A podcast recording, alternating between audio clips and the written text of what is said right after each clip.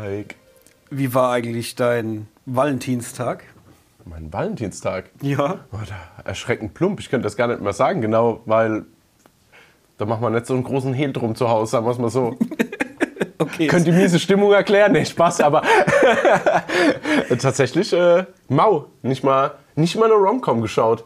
Okay, das heißt, es wird bei euch nicht so zelebriert. Nee, nicht unbedingt, nee. Und bei dir? Ja, geht. Ich war arbeiten ganz normal und dann gab es abends ähm, Italienisch. Allerdings, äh, ja, geht so vom Essen her, muss ich sagen. Also wir haben nicht selber gekocht, wir haben natürlich Italienisch äh, bestellt, beziehungsweise mh, bei einem Lokal vorbestellt und haben das dann abgeholt für zu Hause und so ein bisschen schön gemacht. Und habe mir gekauft ein äh, Parmesanschnitzel. Ein Parmigiano-Schnitzel. Ja, und und hat irgendwie, ich hatte so die Hoffnung, dass es irgendwie so ein geiles Schnitzel in so einer Parmesansoße, Sahnesoße, irgendwie so die Richtung ist. Und dann war es ein, wie ich es kenne, Schnitzel al forno, also quasi ein Schnitzel mit Hackfleischsoße drüber. Und das war dann wiederum mit Parmesan überbacken. Ah, okay. Und das war halt, ja, sehr teuer und sehr klein. Zwei äh, Attribute, die ich besonders mag. Ja. Sehe keinen Zusammenhang. Und dachte mir, ey, ihr Zipfelmann, was ist das denn? Und ja, also ich meine, es war okay, man konnte es essen, es hat nicht scheiße geschmeckt, aber das war mein Valentinstagsessen. Und so haben wir halt gegessen. Meine bessere Hälfte hat sich irgendwie Kalamari geholt, so frisch. Ich glaube, die hätte ich lieber gegessen. Und äh, was wir geguckt haben, weiß ich nicht mehr. Ich glaube, irgendeine coole Serie oder irgend sowas. Aber ja, das war mein Valentinstag. Ich war jetzt kurz ein bisschen überfordert von der Einleitung, deswegen, sonst wäre ich nämlich krass vorbereitet gewesen, weil ich schaue gerade in meiner Letterbox Diary und am Valentinstag war meine Freundin gar nicht da. Von daher, Allein ja, gefeiert. das Lustige ist, Achtung, Und geguckt. geschaut, Achtung, Quentin Tarantino, The First Eight, da danach Eternals, da danach Once Upon a Time in Hollywood. Da hörst du schon an der Filmografie raus, okay, der Hendrik, der war alleine. Ja, und damit herzlich willkommen zu äh, einer Handvoll, nee, für, ich, ich sag's immer noch falsch, Ja. für eine Handvoll Popcorn, liebe Filmfreunde. nach, ja, nach, nach 50 Folgen solltest du es langsam mal drauf haben. Ah, herrlich. Äh, ja, der Opener verrät's schon. Wir haben heute was Spezielles vor. Und zwar haben wir Post gekriegt, Fanpost auf Instagram war es, glaube ich, oder Twitter, ich weiß gar nicht mehr. Ich glaube Instagram. Ein Hörer hat gesagt, hey Jungs, könntet ihr eigentlich mal über Komödien quatschen? Fand ich ganz cool, weil ich gucke Komödien sehr gern. Also ich bin da schon Fan, mehr von älteren Komödien als von neuen. Ich finde, es kommt seit Jahren nicht mehr wirklich so gutes Komödienmaterial irgendwie raus. Aber dann habe ich dir geschrieben und habe gemeint, hey, jemand wünscht sich Komödien. Und dann kam von dir noch, glaube ich, glaube, das war von dir der Vorschlag, ja, Romcoms wäre doch mal cool. Ja, das kann nur von Und mir kommen. Und dann dachten wir, ey, ja klar, lass doch mal zwei Sachen kombinieren, die wir irgendwie auch ganz gerne gucken, wir beiden Schmusebaden, ja. Äh, Komödien und dann noch eine romantische Komödie. Und darum wird es in der heutigen Sendung gehen. Filme fürs erste Date oder Ja. Filme mit äh, Beischlafgarantie Beischlafgarantie. Ja, ja, genau. oder äh, Schnackselgaranten. Ja? Ja. Genau, Hashtag, Hashtag Schnackselgaranten. Genau. Schreibt's in die Kommentare, Freunde. Hashtag Schnackselgaranten, wenn ihr Genau. eure Tipps nachher vielleicht Das ist euer Hashtag. reinschreiben wollt. Ja. ähm, aber bevor wir ins Thema eintauchen, äh, gab es was Cooles in den letzten Tagen, was du geguckt hast? Irgendein Highlight, was du unseren Hörern mit auf den Weg geben möchtest? Ja, also ein richtiges Highlight ist jetzt nicht rausgestochen. Tatsächlich möchte ich auch ganz kurz ein paar Worte über einen Film verlieren, der jetzt gar nicht so das Highlight, ehrlich gesagt, war. Also es ist natürlich jetzt wieder am Thema vorbei, weil es nicht die Antwort auf deine Frage ist. Aber ich muss es trotzdem loswerden. Ich war voller Vorfreude in Uncharted. Und ich muss sagen, boah, hat mich der Film kalt gelassen. Also einmal von der Optik her, einmal von der Storyaufmachung her, für das, dass es ein Abenteuerfilm ist, ist so wenig Abenteuer drin. Dann wurde auch irgendwie der Tom Holland macht das, gibt alles, ja, aber das ist halt nicht der Nathan Drake Humor, sondern das ist der Tom Holland aka Spider-Man Humor und das hat in meinen Augen nicht so gepasst. Das war einfach ah, ich, ich weiß es nicht, dann wieder komplett halt alles irgendwie gefühlt äh, CGI und, und, und keine richtige Action in dem Sinn. Also ich brauche jetzt nicht, dass der jetzt wie ein Spiel 100 Leute über den, über den Jordan knallt, aber das war alles so, das hat mich so ein bisschen erinnert an die, teilweise an die A-Team-Filme. Wenn überhaupt mal geschossen wurde, dann wurde aber immer quasi vorbeigeschossen. Also lieber Ja, explodiert ein Fass in 20 Meter Entfernung, was dann den, den Goon wegdrückt, als dass der Goon angeschossen wird. Ja. Und lauter so, ich nenne es mal tatsächlich filmische Kinderkrankheiten. Weil äh, es wird jetzt unnötig runter, also was ist unnötig? Natürlich für die Kasse vom Studio runtergebrochen auf eine FSK 12, wo die Spiele halt ab 16 sind. Und ähm, ja, ich war leider einfach, also es ist so richtige 0815-Verfilmung. Also es Okay. kam auch nicht mal richtig das Theme, also dieses, dieses bekannte Uncharted-Theme, war auch also nur ganz minimal im Hintergrund. Das hätte man so richtig mal drücken können wie bei Indiana Jones, weil viele Filme, gerade Abenteuerfilme, leben ja auch so ein bisschen von der musikalischen Untermalung. Mhm. Also in allen Belangen äh, hier Stangenware oder, oder Okay. es, es war sehr schade. Ja, ich habe ihn nicht gesehen. Wie, äh, wie war Mark Wahlberg? Weil der war ja für mich, also als ich erfahren habe damals schon, dass er ja die Rolle vom Sully übernehmen wird, dachte ich mir nur, oh, ist der fehlbesetzt. Also Ja. so, weil ich habe bei ihm immer das Problem, ähm, ich mag ihn zwar irgendwie in vielen Actionrollen oder wenn er halt sowas spielt wie bei, äh, wie hieß der Bodybuilder-Film? Äh, mit dem Pain Dwayne- and Gain oder- Ja, ja, Pain, Pain, ne, Pain and Gain oder Ja. No Pain, No Gain? Ich Nee, nee, nee, nur Pain and Gain, Ja. glaube ich. Ja. Sowas mag ich mit ihm. Aber ich finde, der hat halt einen Gesichtsausdruck und das ist alles, was er kann. Also er hat einen, es ist so der typische Mark Wahlberg Gesichtsausdruck und den macht er immer. Also Ja, ja. kann nicht mehr als das. Und da stelle ich mir halt das so schwierig vor, wenn der in so einer Rolle jetzt wie, ein, wie bei Uncharted, wo, wenn man es aus den Spielen kennt, halt einen Sully und einen ähm, Nathan Drake, die haben ja schon eine, eine gewisse ja, innige Beziehung miteinander. Ja? Also sie sind ja wirklich so krass Freunde und, und auch irgendwie vertrauen sich besonders. Und ich dachte mir, wie will mir ein Mark Wahlberg sowas verkaufen? Ähm, tatsächlich ist, kommt es im Film noch nicht so richtig raus, weil sie sich ja erst kennenlernen. Also das heißt, also die innige Beziehung, die besteht quasi noch nicht. Man merkt, dass sie sich so ein bisschen, so ein bisschen frotzeln, so ein bisschen sich gegenseitig aufziehen. Und der einzige, ta tatsächlich die einzige Charakteristik, die der Mark Wahlberg von dem Sully übernimmt, was aber auch ein Drehbuch geschuldet ist, ist die Sache, dass man halt direkt mitkriegt, dass man nicht so richtig vertrauen kann. Was ja auch immer so ein bisschen bei den Spielen mitschwingt. Ja. Also natürlich wird es auch immer wieder revidiert, aber so grundsätzlich wird immer so ein bisschen Spannung aufgebaut, oh, verrät er mich oder verrät er mich nicht. Und das ist tatsächlich das Einzige, was er vom Film her mitbringt. Und das zieht sich auch durch den ganzen Hauptfilm. Ich sage Hauptfilm, weil das Einzige, was wirklich dermaßen an Uncharted erinnert, so wie man es kennt, ist die After-Credit-Scene. Okay. Weil, kurzer Spoiler-Alarm, Sie kennen sich halt dadurch schon länger. Der äh, Tom Holland trägt ein einigermaßen ikonisches Outfit. Mark Wahlberg hat einen Schnurrbart. Zu dem Zeitpunkt dann erst. Und, und da besteht so eine gewisse Dynamik. Aber auch wieder auf dem Witz basierend, der nicht in Nathan Drake entstammt, sondern halt eher wie der Tom Holland so ist. Ja, also ja. Mark Wahlberg spielt Mark Wahlberg und Tom Holland spielt Tom Holland. Und die schreiben nur die Namen Nathan Drake und Victor Sullivan drüber. So kann man es, glaube ich, sagen. Okay. Und meinst du, es gibt eine Fortsetzung? Oh, bestimmt. Ich glaube, da ist er relativ erfolgreich. Also die Fans stürzen sich schon, also die gehen halt schon rein, merken dann, oh, das war's jetzt nicht. Aber ich weiß ja auch, wie es ist. Dann kommt dann ein zweiter Teil und oh, wir haben gelernt, wir halten uns näher an die Vorlage. Und dann springen die Fans ja wieder und probieren es. Ja, und durch glaub, das Probieren kommt ja wieder Wahrscheinlich Geld gucken halt auch wirklich viele junge Leute den Film halt eher wegen Tom Holland als wegen äh, Uncharted, oder? Meinst Oh, du nicht, kann, dass ja, das viele also Leute denke, so eine große Gruppe geht nur wegen Tom Holland ins Kino Ja. und dann gibt es nochmal eine Gruppe, die sagen, okay, da ist unser Uncharted-Film, den wir uns so nicht gewünscht haben, aber wenigstens gibt es einen und ja. Und würdest du sagen, jetzt zumindest mal abschließend für den Ja. Uncharted, äh, Empfehlung? Soll man Boah, ich habe also ich hab angucken, ihm zweieinhalb Sterne gegeben, weil ich ihn halt wirklich. ich- Der Film war rum und ich konnte mich an nichts mehr erinnern. Ich bin Okay. sogar beim, beim großen Finale, was wirklich wieder komplett over the top ist, bin ich tatsächlich zwei, dreimal kurz weggenickt. Oh je. ich, weiß, ich, muss, ich weiß gar nicht, wann ich das letzte Mal im Kino Ja, eingeschlafen ich, bin. doch, ich kann das Also- sagen. Bei Gravity. Ja, stimmt. Das nehme ich, das nehm ich dir heute noch krumm. stimmt, bei Gravity. Ich weiß nicht, ob es das letzte Mal war, aber das letzte Mal, dass ich es mitbekommen das habe. war das letzte Mal. Ja. Gravity und, ich, weil mir wäre jetzt nur eingefallen, äh, die Born-Identität. Ja, aber der war vor Gravity. Also, Ja, also passt. deutlich vor ja. Gravity. Ja, genau. Okay, bei Gravity bin ich eigentlich Siehst du mal, hä? Was ich da noch alles rauspack. Ja, aber hallo. Ja, ja, das weißt du, als wäre es gestern gewesen.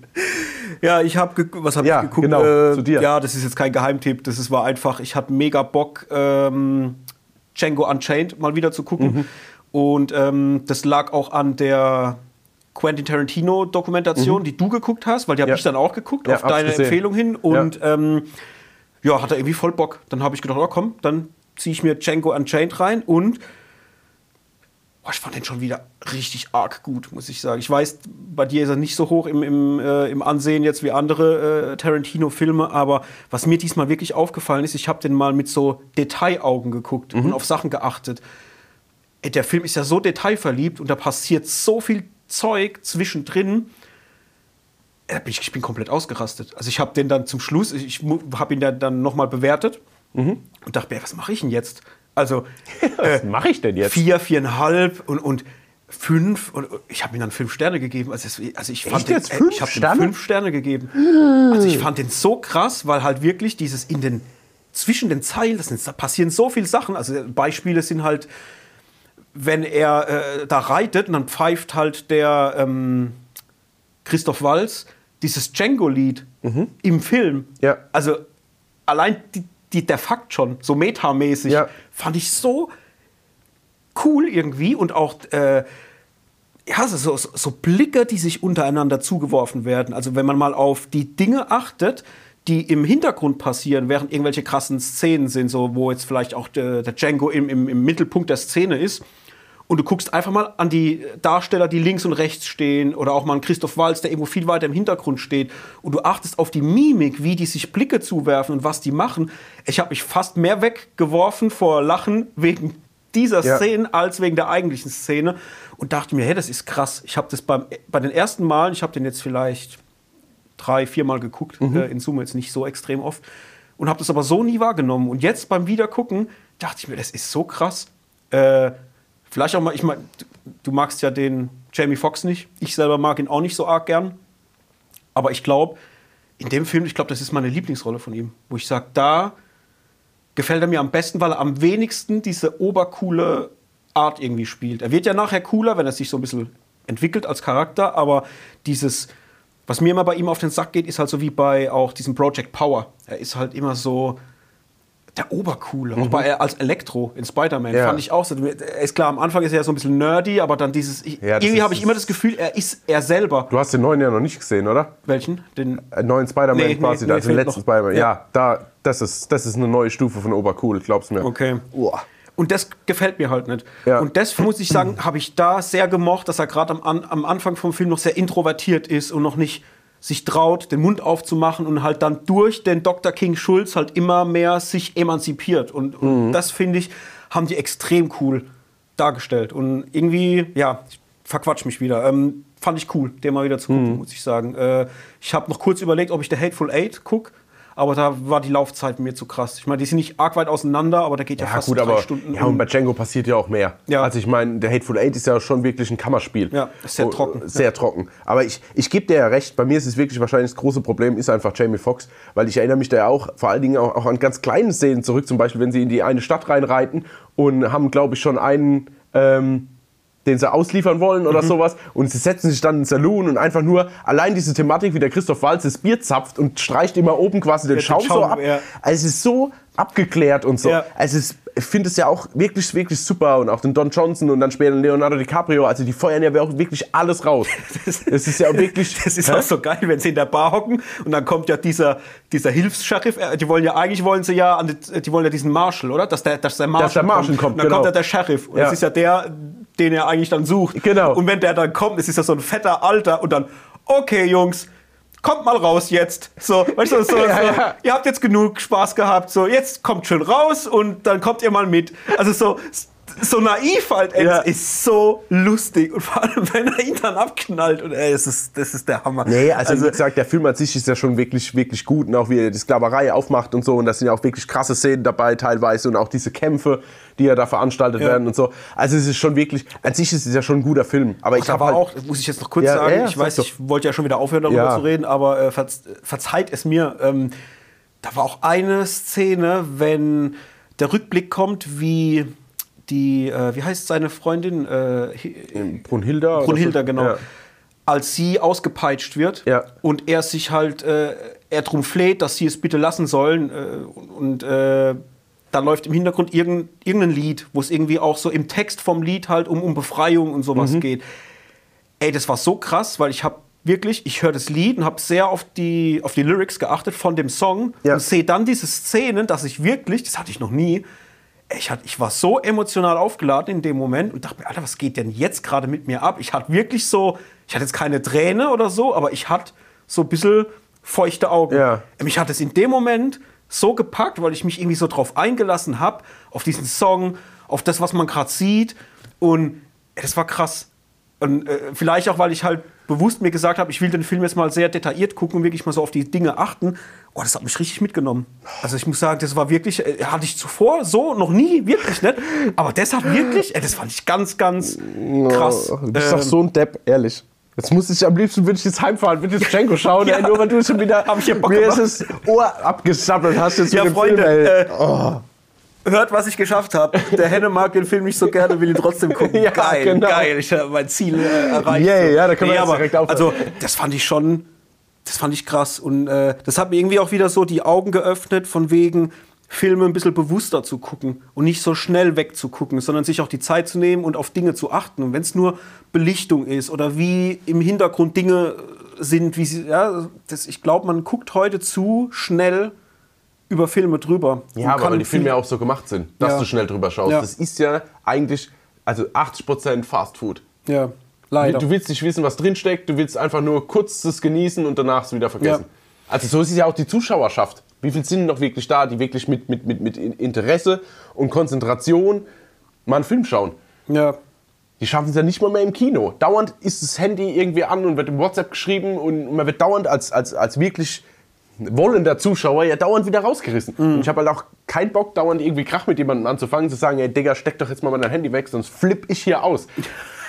Also weißt du, es ist ja halt die Sache, ich will mich ja auch in den Film konzentrieren. Ich Ja, habe keinen ja. Bock, mit irgendeinem so einem 16-jährigen Schmoink in der Reihe vor mir zu diskutieren. Ja. Und deswegen, ah, es ist schwierig. Aber daheim erwische ich mich dann auch. Sobald mal eine kurze Phase kommt, wo es dann mal langweilig, also was heißt langweilig wird, aber mal so eine Durststrecke, so eine Mhm. kurze in einem Film ist, wie schnell meine Hand in Richtung Handy geht. Ey, Ja. Dann könnte ich mich so ohrfeigen jedes Mal. Ja, ich habe das auch. Ich habe mir aber jetzt angewöhnt, also zwei Dinge. Wenn ich jetzt einen Film gucke und weiß, okay, das ist jetzt nur heute Abend so ein Lückenfüller-Film, Ja. dann liegt mein Handy schon da. Und Ja. dann mache ich auch, während ich den Film gucke, ab und zu gucke ich mal hier, was geht da oder wie sind gerade unsere Podcast-Rankings. ja, aber so, so ein bisschen reingucken. Aber wenn es dann ein Film ist, wo ich sage, jetzt möchte ich den wirklich komplett äh, ähm, gucken, Ja. wie jetzt letztens äh, hier Kingsman, der ja so schlecht bewertet war an allen Stellen. Und ich dachte mir, ey, dem Film gebe ich jetzt meine ganze Aufmerksamkeit, weil ich will nachher wirklich wissen, ist er so schlecht oder Ja. ist er nicht so schlecht. Da habe ich dann das Handy äh, eingestellt, dass es nicht mehr vibriert, dass es lautlos ist, hab's umgedreht und hab's unter ein Kissen und weg. Und ja, wirklich, Kissen? ich hab das so weg. So, im ich- Kissen war ein Tresor. und hab dann aber den ganzen Film durchgeguckt. Auch wenn ich sagen muss, der hatte auch für mich persönlich so ein paar Durststrecken, wo ich dachte, oh, jetzt, mm, jetzt würde ich gerade gerne mal aufs Handy gucken. Ja. Ich habe es aber nicht gemacht und das habe ich mir jetzt angewöhnt, sodass wenn es Filme sind, die neu sind, oder auch The French Dispatch habe ich letztens auch geguckt Ja. und habe da auch gesagt, während dem Film, gerade eh, äh, Wes Anderson ist eh optisch immer eine Wucht, Ja. da will ich alles sehen und, und wahrnehmen, was passiert und habe das Handy weggepackt. Äh, und das klappt ganz gut, muss ich sagen. Also ich Mhm. mache es immer am Film fest, wenn ich weiß, das ist so ein Garant, den möchte ich komplett wahrnehmen, dann packe ich das Ja, meistens ist es bei mir, wenn ich neue Filme schaue, dann kommt das Handy weg. Wenn ich halt was schaue, was ich schon mal geschaut habe, so, dann lasse ich es halt da. Hm. Aber dann fehlt mir trotzdem manchmal vielleicht nochmal dieses tiefere Einsteigen in den Film, den ich schon eigentlich schon mal gesehen habe. Aber nehme es mir dann halt wieder, wo ich jetzt tiefer einsteigen könnte, weil ich ja die Handlung schon kenne, ich weiß ja, wie sich alles entwickelt Ja. und könnte jetzt auf andere Dinge achten. Ja. Das fällt ja dann vielleicht aber weg, weil ich ja wieder das Handy habe. Ja. Ach, es ist ein, eine Spirale nach unten, Freunde. Egal. Jetzt kommen wir mal zu, Zum Thema. Genau. Jawollo. Und zwar, ja, nennen wir es Filme fürs erste Date? Ja, nennen wir es Filme fürs erste Date. Es geht im Allgemeinen um Romcoms.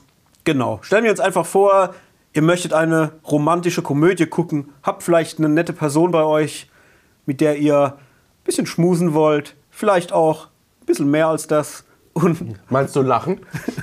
wollt gemeinsam lachen ja, unter der Bettdecke Ja, und genau. äh, braucht noch das Mittel zum Zweck.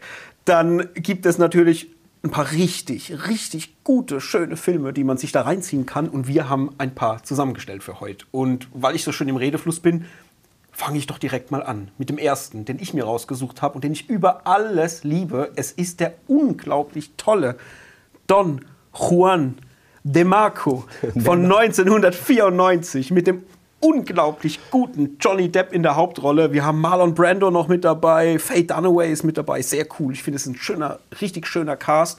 Und worum geht's? Es geht um einen Selbstmordversuch von Johnny Depp. Er versucht sich das Leben zu nehmen, wird aber von ähm, dem Psychiater Dr. Jack Mickler davon abgehalten. Er nimmt ihn wiederum mit in eine psychiatrische Anstalt und dann geht es halt darum, was ist mit diesem Jungen los? Ist er, hat er irgendwie einen Knacks oder ist er irgendwie äh, normal? Muss er in Behandlung? Muss er nicht in Behandlung und so weiter? So wird der Film quasi eingeführt und der Doktor unterzieht ihm natürlich erstmal einem Interview, fragt so, wer ist er überhaupt und, und, und fragt ihn so ein bisschen nach seinem Leben aus. Und er sagt ihm halt, sein Name ist Don Juan de Marco, er ist der größte Liebhaber der Welt. Was erstmal für sehr viele Lacher sorgt, aber das Verrückte ist dann, je mehr Johnny Depp seine Lebensgeschichte erzählt, wer sein Vater ist, äh, wo er herkommt und so weiter, das ist alles so fantastisch und klingt so krass, dass es immer für den Zuschauer den, den Spagat hat zwischen, stimmt es, was er sagt? Ist es auch echt? Weil man sieht in Rückblicken auch immer das, was er erzählt, wie es passiert ist. Also mhm. in Spanien und so weiter. Und ja, wie er ja, da seine erste Liebe und, und, und wie er aufgewachsen ist. Und oder stimmt es nicht? Also man hat immer dieses Hin und Her. Und der Marlon Brando als sein Psychiater ähm, fragt sich das natürlich auch und denkt natürlich erstmal, der hat einen Knacks, das ist Schwachsinn, was der erzählt. Aber taucht so sehr ein in diese Geschichten, die er, die er ihm erzählt, dass er selber ähm, sich auch verändert, weil sein Leben oder seine Ehe mit Faye Dunaway auch über die Jahre immer so ein bisschen trockener wurde. Die haben nicht mehr so das Feuer in ihrer Beziehung. Er ist ja auch relativ alt in dem Film schon. Ähm, aber er lässt sich davon irgendwie beflügeln und sein eigenes Liebesleben wird irgendwie so angefeuert durch die Geschichten, die er quasi von Johnny Depp erzählt kriegt. Und es ja. ist eine unglaublich gute Komödie. Also es ist richtig, richtig toll. Ähm, total herzlich, sehr, sehr witzig. Also wir haben einen unheimlich großen Comedy-Anteil in dem Film und auch wirklich so einen, ja, so einen gewissen Meta-Humor mit drin, den ich unglaublich äh, abfeiere. Ich mag den sehr, sehr gern. Ich habe den schon ultra oft geguckt ähm, kann ich jedem ans Herz legen. Ist natürlich durch das Alter von 94 äh, so ein bisschen äh, konträr vielleicht zu aktuellen Sehgewohnheiten, gerade wenn man so Romcoms von Netflix kennt, die ja in Dauerschleife irgendwie rauskommen. Ja. Also das ist schon ein bisschen gehaltvoller, das Ganze. Man muss sich darauf einlassen auch, dass es so ein bisschen kitschig ist. Also es ist ein bisschen sehr kitschig, aber ich flippe jedes Mal aus. Ja, aber ist, ist doch, aber ich finde, wenn ich jetzt die Laufzeit noch von 97 Minuten sehe, was ja echt knackig ist, plus dann noch Produktion Francis Ford Coppola, was geht ja, denn da? Richtig. Ähm, und dann cool. auch die Musik. Äh, Brian Adams äh, hat den Song äh, zum Film gesungen. Have You Ever Really Loved a Woman? Kennt jeder, lief tausendmal schon im Radio. Hat sogar ähm, eine Oscar-Nominierung gekriegt für den Song damals. Ähm, richtig cool. Ich, ich glaube, du hast ihn noch nicht gesehen, ne? Der nee. Stipp. Kann ich empfehlen. Also wirklich, würde ich mal gucken. Der ist, äh, ist richtig, richtig gut. Ich glaube, wir haben vorhin hatten wir schon mal drüber. Der ist bei Disney gerade zu gucken. Bei Disney Plus, ja. ja. Ähm, also für euch da draußen, schaut mal rein. Don Juan de ah, Marco. Moment, bevor wir jetzt, Moment, bevor wir jetzt falsche Informationen geben. das, war, das war ein anderer Film, der bei Disney Plus gerade zur Verfügung stand. Ja. Na gut, dann scha schaut, wo ihr ihn herkriegt. Äh, ja, genau. Schaut doch gerade selbst. Irgendwo wird es den geben. Und ähm, ja, cool. Also wirklich auch mit einem relativ jungen Johnny Depp noch richtig, richtig nice. Würde ich immer wieder gucken wollen. Ja, gibt es leider nirgendwo im Moment. Naja, aber schaue ich mal rein, auf jeden Fall. Ich meine, das ist, klingt doch gut. Und hat auch äh, Prädikat besonders wertvoll. Ich weiß, ich habe es gerade gelesen, das wollte ich gerade noch anhängen. ja, das ist richtig geil. Besonders wertvoll. Ey, das ist aber auch wirklich, also ich hoffe, du schaffst es, den mal zu gucken und ich würde mich sehr gerne nochmal mit dir dann äh, privat drüber unterhalten, ja. wie, wie, du den gefunden hast, weil der ist echt, äh, ist grandios. Ich liebe den wirklich. Das ist so einer meiner All-Time Favorites, wenn es um, um Romcoms geht. Okay. So. Dann mach doch direkt mal weiter. Weiter? Was haben wir noch? Zum nächsten Titel. Ja, ich glaube, da kannst du auch ein paar, paar Worte mehr verlieren. Jason Siegel, fast ja. verheiratet. Jawohl, auch einer der Filme, wo ich sage, ah, den mag ich unheimlich gern. Ähm, ist von, das muss ich gerade mal selber gucken, äh, 2012, ja. also schon ein bisschen älter auch wieder. Ähm, Jason Siegel haben wir in der Hauptrolle. Emily Blunt, die unglaublich coole Emily Blunt, muss ich sagen. Ich sehe die echt super, super Ja, ich gern. auch. Dann haben wir noch, äh, haben wir noch Alison Brie, spielt mit. Sieht Ja. man auch immer mal wieder. Und Chris Pratt in einer Rolle, wo er noch ein bisschen fülliger war. Der hatte damals noch ein bisschen mehr auf den Rippen. der ist immer so ein bisschen ja speckiger. Parks and Recreations war es ja auch Ja. so, genau. Und äh, auch ein richtig, richtig cooler Film. Es geht um Tom und Violet, die möchten heiraten und haben auch schon eine Verlobungsfeier gehabt und so weiter. Und es ist so der Traum von beiden, dass sie unbedingt heiraten möchten. Allerdings ähm, ändern sich ihre Lebensumstände, weil Violet ein Jobangebot kriegt und sie deswegen umziehen müssen. Und Jason Siegel wiederum, also Tom, ist Koch hat auch eine sehr, sehr hoch angesehene Stelle. Also ist einer der besten Köche in seiner Stadt, äh, so Großstadt halt. Und dann ziehen die um, bisschen mehr so in die Provinz. Sie bekommt einen Job an der Uni, glaube ich, und ähm, ist halt jobtechnisch wirklich so ein Level up. Und er wiederum aber gibt seine Stelle als Starkoch sozusagen auf und arbeitet halt dort vor Ort eher in so einer Imbissbude. Also quasi um ihr äh, Berufsglück so ein bisschen zu pushen, machen sie diesen Umzug. Ja. Und das ist eigentlich ein Jobangebot, was nur zwei Jahre gehen soll, aber das Ganze, wie es so oft ist, zieht sich in die Länge und aus zwei Jahren werden halt dann vier Jahre und so zieht sich halt alles immer mehr in die Länge. Ihre Hochzeit wird auch aufgeschoben und über diese Zeit werden sie halt irgendwie auch, oder er zumindest unglücklicher. Er fühlt sich nicht mehr wohl, weil er halt natürlich seinen Job nicht mehr hat wie früher und sie leben sich so ein bisschen auseinander. Und dann ist so diese Prämisse vom Film halt einfach dieses Auseinanderleben, aber vielleicht auch wieder zusammenkommen und ob vielleicht doch sich alles irgendwie zu einem Happy End wendet. Unfassbar cool. So ein geiler Film. Also wirklich, äh, Jason Siegel mag ich eh, also ich gucke den unheimlich gern und sehe auch gern Filme von ihm. Er hat auch am Drehbuch mitgeschrieben gehabt. Genau. Und ähm, hey, es ist ein richtig schöner, herzlicher Film. Hat ein paar richtig gute Jokes mit drin. Gerade die, die Hochzeitsszene mit Chris Pratt, wenn er singt, so ein spanisches Lied. Ich, merk, ich sag nur, wenn ihr den Film noch nicht geguckt habt, guckt euch den an, merkt euch die Spa das spanische Lied auf der Hochzeit. Ihr lacht. Tränen. Es ist der Oberkracher. Ich gucke mir auch ganz oft auf YouTube einfach nur diese Szene an weil es so lustig ist. Ich liebe es, ja. Ähm, geht tatsächlich auch ein bisschen länger, also für eine Rom-Com 124 Minuten ist nicht wenig, aber der hat ein gutes Pacing. Also es ist nicht so, dass man zwischendrin denkt, oh mein Gott, wie lange soll dieser Film noch gehen? Also man kann das wirklich weggucken und fühlt sich nicht gelangweilt. Ja, es also, sind aber auch gefühlt diese Judd Apatow-Produktionen, die sind auch immer ewig lang. ja. Aber es ist auch gefüllt mit, mit wirklich viel Ja. Inhalt, viel oder einem guten Pacing, wie du schon Ja, sagst. das Schöne ja. ist auch, dass es nicht so dümmlich ist. Also wir haben auch nicht so einen dümmlichen Humor. Es ist irgendwie ein Humor, der natürlich zu Teilen schon äh, auch ein bisschen unter die Gürtellinie geht, aber jetzt nicht wie bei einem Adam Sandler-Film oder sowas. Ne? Also es ist wirklich so, man kann das wirklich schön weggucken. Es ist ein schöner Humor und man hat auch immer eine schöne Note mit drin, sodass am Ende man irgendwie eine gute Vibration mitnimmt, aber auch so ähm, ja, so Dinge aus dem Alltag einfach, also wie es auch wirklich in der Wirklichkeit Ja. ist. Ne? Ich meine, es gibt es ja oft, man, man hat ein Jobangebot und man muss irgendwie vielleicht aus der Stadt raus und der, der Partner verändert sich äh, zugunsten seines Partners irgendwie ein bisschen und er muss was anderes machen oder muss kürzer treten. Ja. Und das sind schon so Themen, die, die im Alltag oft vorkommen. Und das ist, glaub, das ist sehr, sehr gut verpackt. Und Emily Blunt spielt halt hervorragend. Also sie in der Kombination, Jason Siegel, ist richtig cool. Die haben eine super Chemie. Ähm, das macht richtig Spaß, denen zuzugucken. Äh, Dakota Johnson spielt übrigens auch Ja, mit ja. äh, in so einer kleinen Nebenrolle. Und Rise äh, Spielt. Ivans. Stimmt, äh, der spielt, äh, ich will noch nicht so viel verraten. Ja, ja, sag's nicht. Ich sag nicht, äh, Nee. spielt auch mit. Ja, genau, wir spielt auch mit, ja. Also von dem her, guckt euch fast verheiratet an. Ganz, ganz toller Film, habe ich damals, glaube ich, äh, ja, im Kino entdeckt. Ich glaube, ich war im Kino gewesen. Ich Mhm. habe irgendwie Jason Siegel irgendwie noch auf dem Schirm gehabt von äh, Nie wieder Sex mit der Ex. Ich meine, der war vorher, wenn ich Ja. mich jetzt Ja, ja, ta- der war auch vorher. Und hatte den auf dem Schirm. Der war im Kino, ich war im Kino. Ich habe so gelacht, ich war so, also wirklich, ich, hab, ich bin aus dem Kino und hatte so gute Vibrations und da habe ich direkt die äh, Blu-ray vorbestellt und die ja, habe ich zu Hause noch richtig Ja, der wurde auch gest äh, der, gestern, sage ich, der wurde auch damals als, äh, als, als Geheimtipp auch so ein bisschen, ging es halt durch, die, durch die Kritiken und durch die Presse so, ey, der wird nicht so groß promotet, aber schaut. Ja. euch den mal Ja, an, ich der glaub, ist wirklich kennen sympathisch vielleicht und auch nicht so viele. Nee, ne? das glaube ist, ich auch ähm, nicht. Ist ein ganz, ganz toller. Also von dem her fast verheiratet, Friends. Unbedingt mal reingucken. Was haben wir noch? Eine Hochzeit zum Verlieben Ja. von 98. Du oder ich? Äh, ich muss gerade mal überlegen, das ist Das äh, der, der Adam gute Sandler. Adam Sandler und Drew Barrymore. Yes. Da, ja, aus Adam Sandler Zeiten, in dem er irgendwie noch, noch anständige Filme gedreht hat.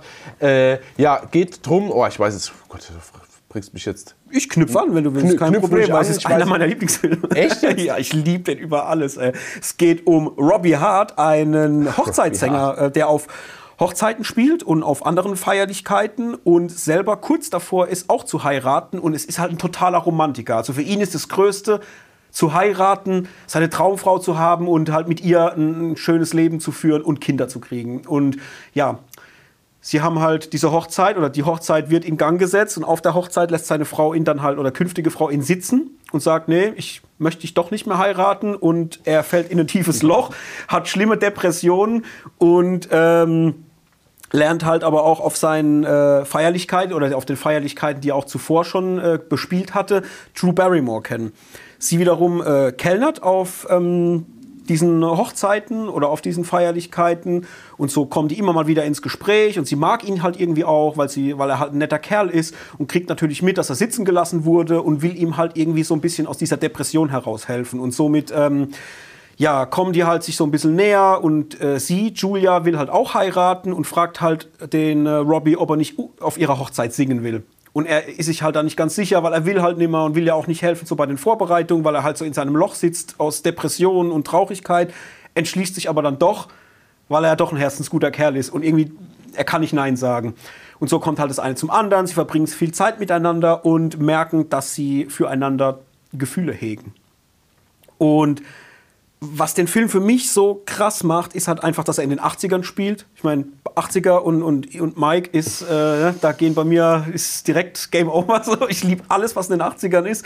Und die haben einen ganz, ganz tollen Soundtrack. Die haben so schöne Filmmusik aus den 80ern mit drin. Auch die, ähm, die Optik, also äh, das Kostümbild, also alles, was sie so tragen. Es ist alles so mit 80er-Romantik versehen. Und ähm, es macht einfach Spaß, den wegzugucken. Das ist so ein richtiger Good Vibrations Film und halt, so wie du es vorhin gesagt hast, noch aus einer Zeit, in der Adam Sandler noch richtig, richtig gute Komödien Ja. gemacht hat. Und er und Drew Barrymore haben ja eh eine mega Chemie zusammen. Ich meine, die haben ja zig Filme gemacht, Ja. wo es immer wieder um so romantische Genau, Themen genau. geht. Ähm, mega, mega geil. Ist von 98 der Film, also auch schon wieder ein Ticken älter tatsächlich, aber der steht bei mir zu Hause auch im Regal als einer meiner aller, allerliebsten Romcoms aller Zeiten. Also es ist unfassbar Sehr, cool. sehr also lustig. ich Hab den, glaube ich, ein oder zweimal gesehen. Und äh, also da schlägt es bei mir eher so in eine, in eine, in eine britische Kerbe, wenn es um Romcoms geht. Ja, ja. Aber da Es kommen ist wir halt, später noch es hat dazu. einfach dieser Witz, auch der, der angehende Mann von Julia, der ja ständig in so einem Sportwagen rumfährt, wie bei Miami Vice, und hat immer ein weißes Sakko an und hört halt im Auto auch immer das Theme von Miami Vice, der Glenn. Das ist Ja. das geil, der Glenn Gulia heißt er. Und sie heißt ja, wenn sie ihn heiraten würde, hieße sie ja Julia Gulia. Julia Gulia.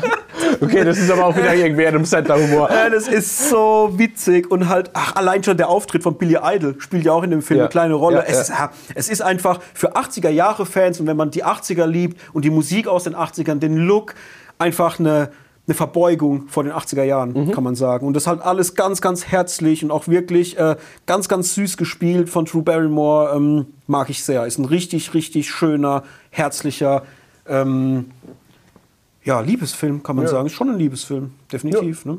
Ist er auch. Gut. That's Dann it. springen wir mal ins Jahr 2004, nämlich zu Und dann kam Polly. eine sehr, sehr schöne Komödie, eine starbesetzte Komödie. Wie gesagt, ich habe schon gesagt, von 2004, geht gemütlich 86 Minuten und handelt von Ruben Pfeffer, gespielt von Ben Stiller, der in einem Versicherungsunternehmen für Risikoanalysen zuständig ist und ja, aufgrund seiner Tätigkeit auch im Privaten darauf achtet, so wenig Risiko wie möglich einzugehen. Äh, ist dann auch verheiratet, allerdings wird er direkt auch von seiner Frau wieder betrogen und lernt dann wieder seine alte Schulfreundin Polly kennen. Und Polly ist das komplette Gegenteil, beruflich wie privat, das komplette Gegenteil von, naja, sagen wir mal,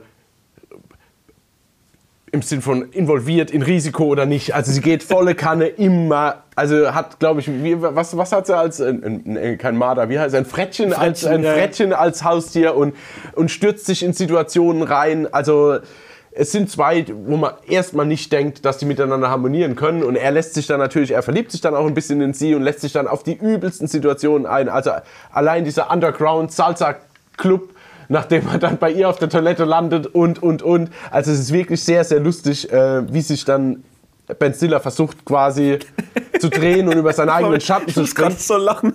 Das ist eine der geilsten Szenen mit diesem Salsa-Tanzen, Ja. weil er ja so. Er ist ja so stocksteif und als er dann so ein bisschen in dieses Lebensgefühl Ja, ja. reinkommt, lässt er sich ja voll gehen. Ja, das macht er aber voll gut. Das heißt ja auch bei Walter Mitty ja, auch diese Verwandlung. Also Ey, das, kann der schon. so lustig, Mann. Ja. Sorry, ich wollte Nee, nicht nee, ach Quatsch, überhaupt nicht, alles gut. So, und äh, dann hat er noch äh, seinen besten Kollegen, den Sandy Lyle, gespielt von äh, Philip Seymour Hoffman, der auch wirklich die Momente seines Lebens hat, als ich sag nur Schurz und Basketballspiel. Ohne jetzt mal vielleicht zu viel davon wegzunehmen, aber das sind wirklich, also da, das sind teilweise Szenen, da lacht man so laut raus, das passiert selten.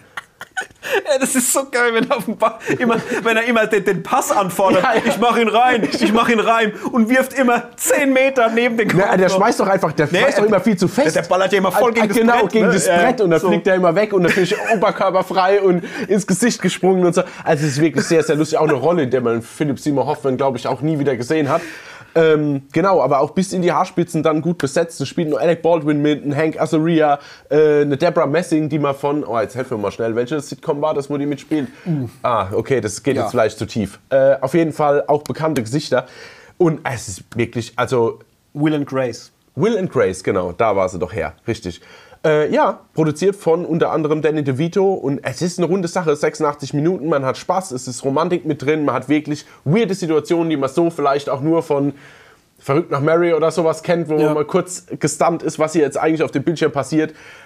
Sehr, sehr lustig. Und eine gute Chemie Ja, haben sie beide. sehr, ne? sehr also Jennifer Aniston und, und Ben Stiller, die kommen richtig gut miteinander aus. Also Ja. man nimmt es denen auch voll ab. Und das ist sehr, sehr herzlich. Und ja, also ich habe dem auch nichts mehr beizufügen. Also ich, geiler Film. Macht richtig Spaß. definitiv. Also wer noch nicht gesehen hat, definitiv äh, reinschauen. Und allein halt auch schon wegen Philipp Seymour Hoffman. Also das muss man Ja, schon sagen. Also ja. die Szenen, die er hat, äh, der brilliert wirklich. ja, also ja, das es ist total. Comedy Gold. Der stiehlt ist- allen die Show. Das ist der Hammer. Das ist wirklich, also das ist, ist auch jedes Mal, ich weiß ja schon, was passiert, Mhm. aber trotzdem, wenn ich es dann sehe, mir laufen da die Tränen. Also ich, ich raste da komplett aus. Das ist mega gut.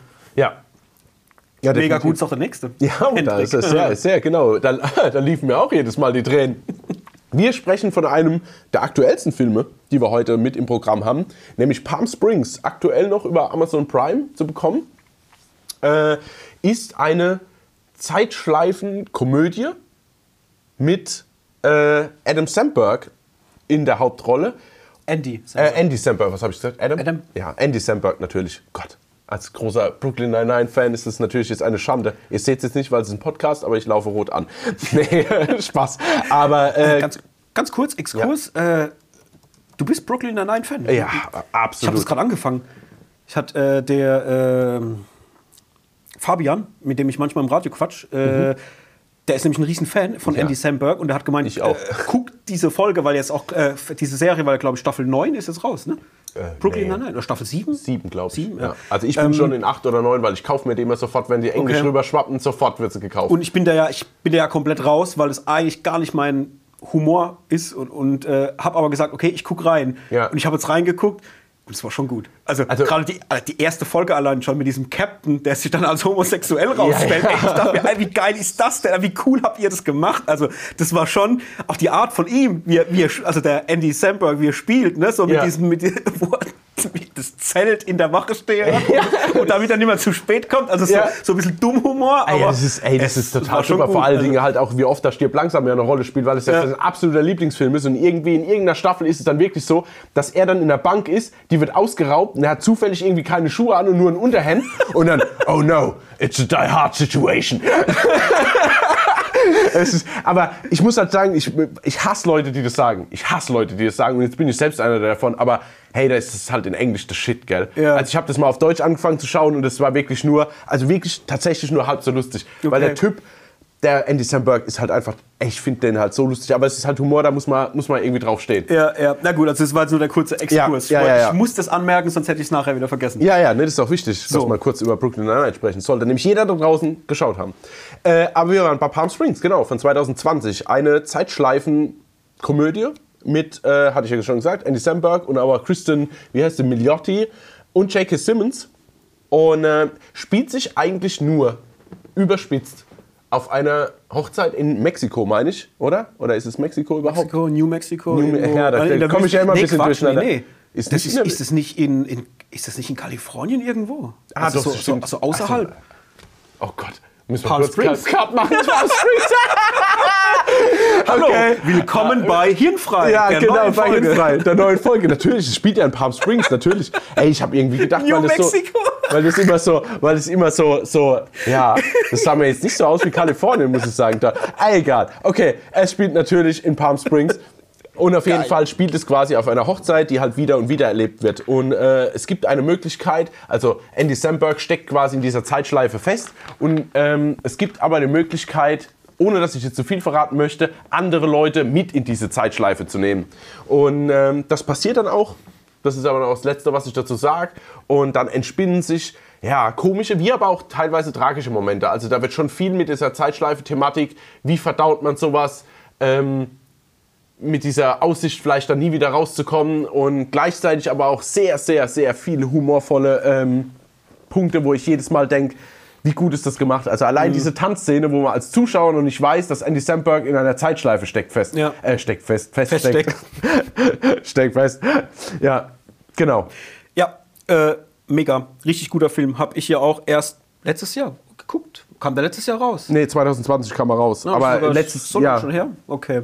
Ähm, fand ich auch mega geil. Ich fand es auch cool, dass die einfach dieser Thematik, die ja nicht mehr neu ist, ich meine, wie viel, viel, wie viel äh, Filme machen Zeitschleifen-Thematiken? Es gibt zig Filme, aber Ja.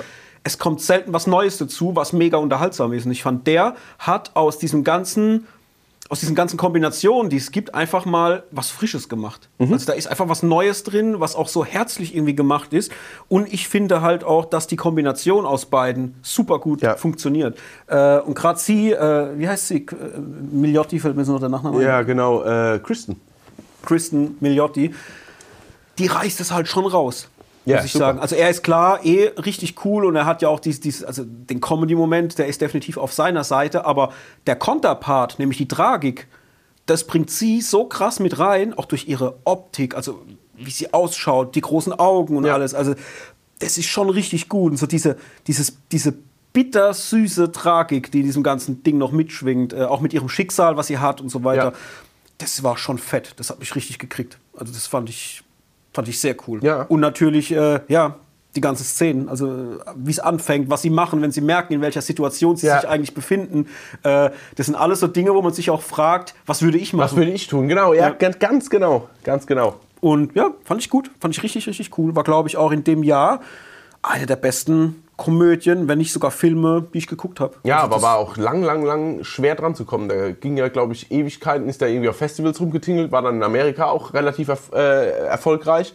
Und dann hast du ja hier aber so gut wie, bist du nicht dran gekommen. Ja, stimmt, es hat eine Weile gedauert. Ist Ja. richtig. Genau. Das ist zu Palm Springs, das in New Mexico spielt. ich meinte natürlich den Drehort. Die hatten kein Geld für Kalifornien. Ja. Nächster, du Ja. oder ich? Ja, mach Crazy doch, mach doch Stupid direkt, Love. direkt weiter. Okay, also Crazy Stupid Love von 2011 mit dem unglaublich coolen, den ich sehr mag, Ryan Gosling. Wir haben Emma Stone, wir haben Julian Moore, wir haben Steve Carell und und und. Also richtig, richtig nicer Film von, habe ich schon gesagt, 2011.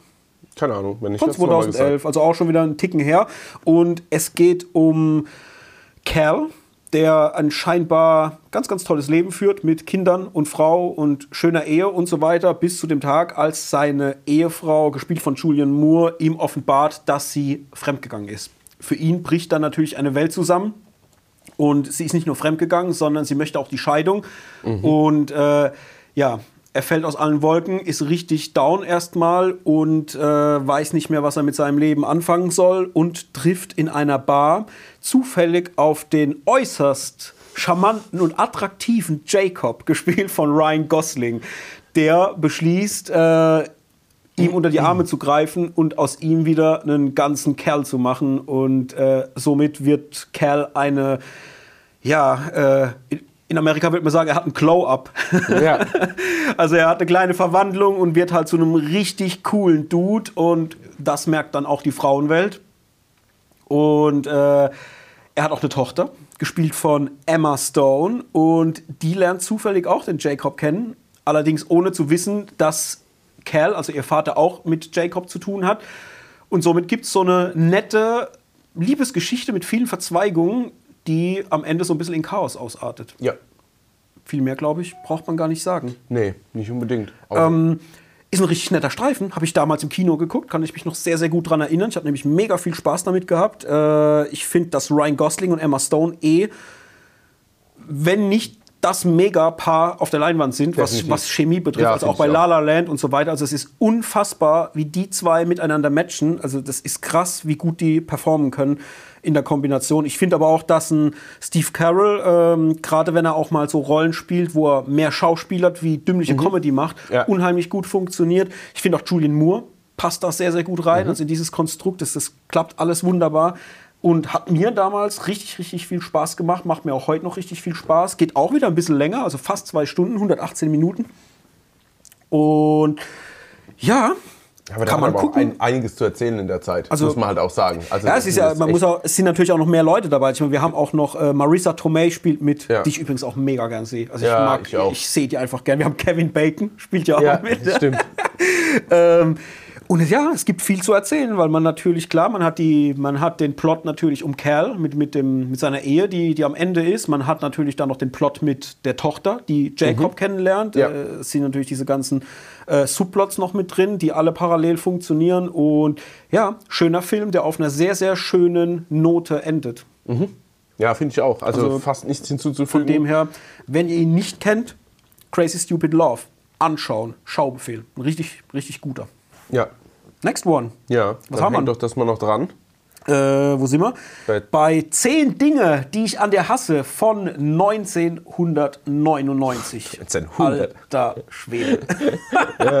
Das ist eine Weile her. Das ist ein richtig schöner Film, äh, der in diesem Fahrwasser von, ähm, ja, was, was waren zu der Zeit? Äh, eine wie keine war in dem gleichen Jahr, glaube ich, war auch 99. Ja, ja. Dann äh, Ungeküsst mit Drew Barrymore und so weiter. Also es war so, so diese, äh, wie nennt man das? Äh, junge, junge 20-Jährige, kann man das sagen?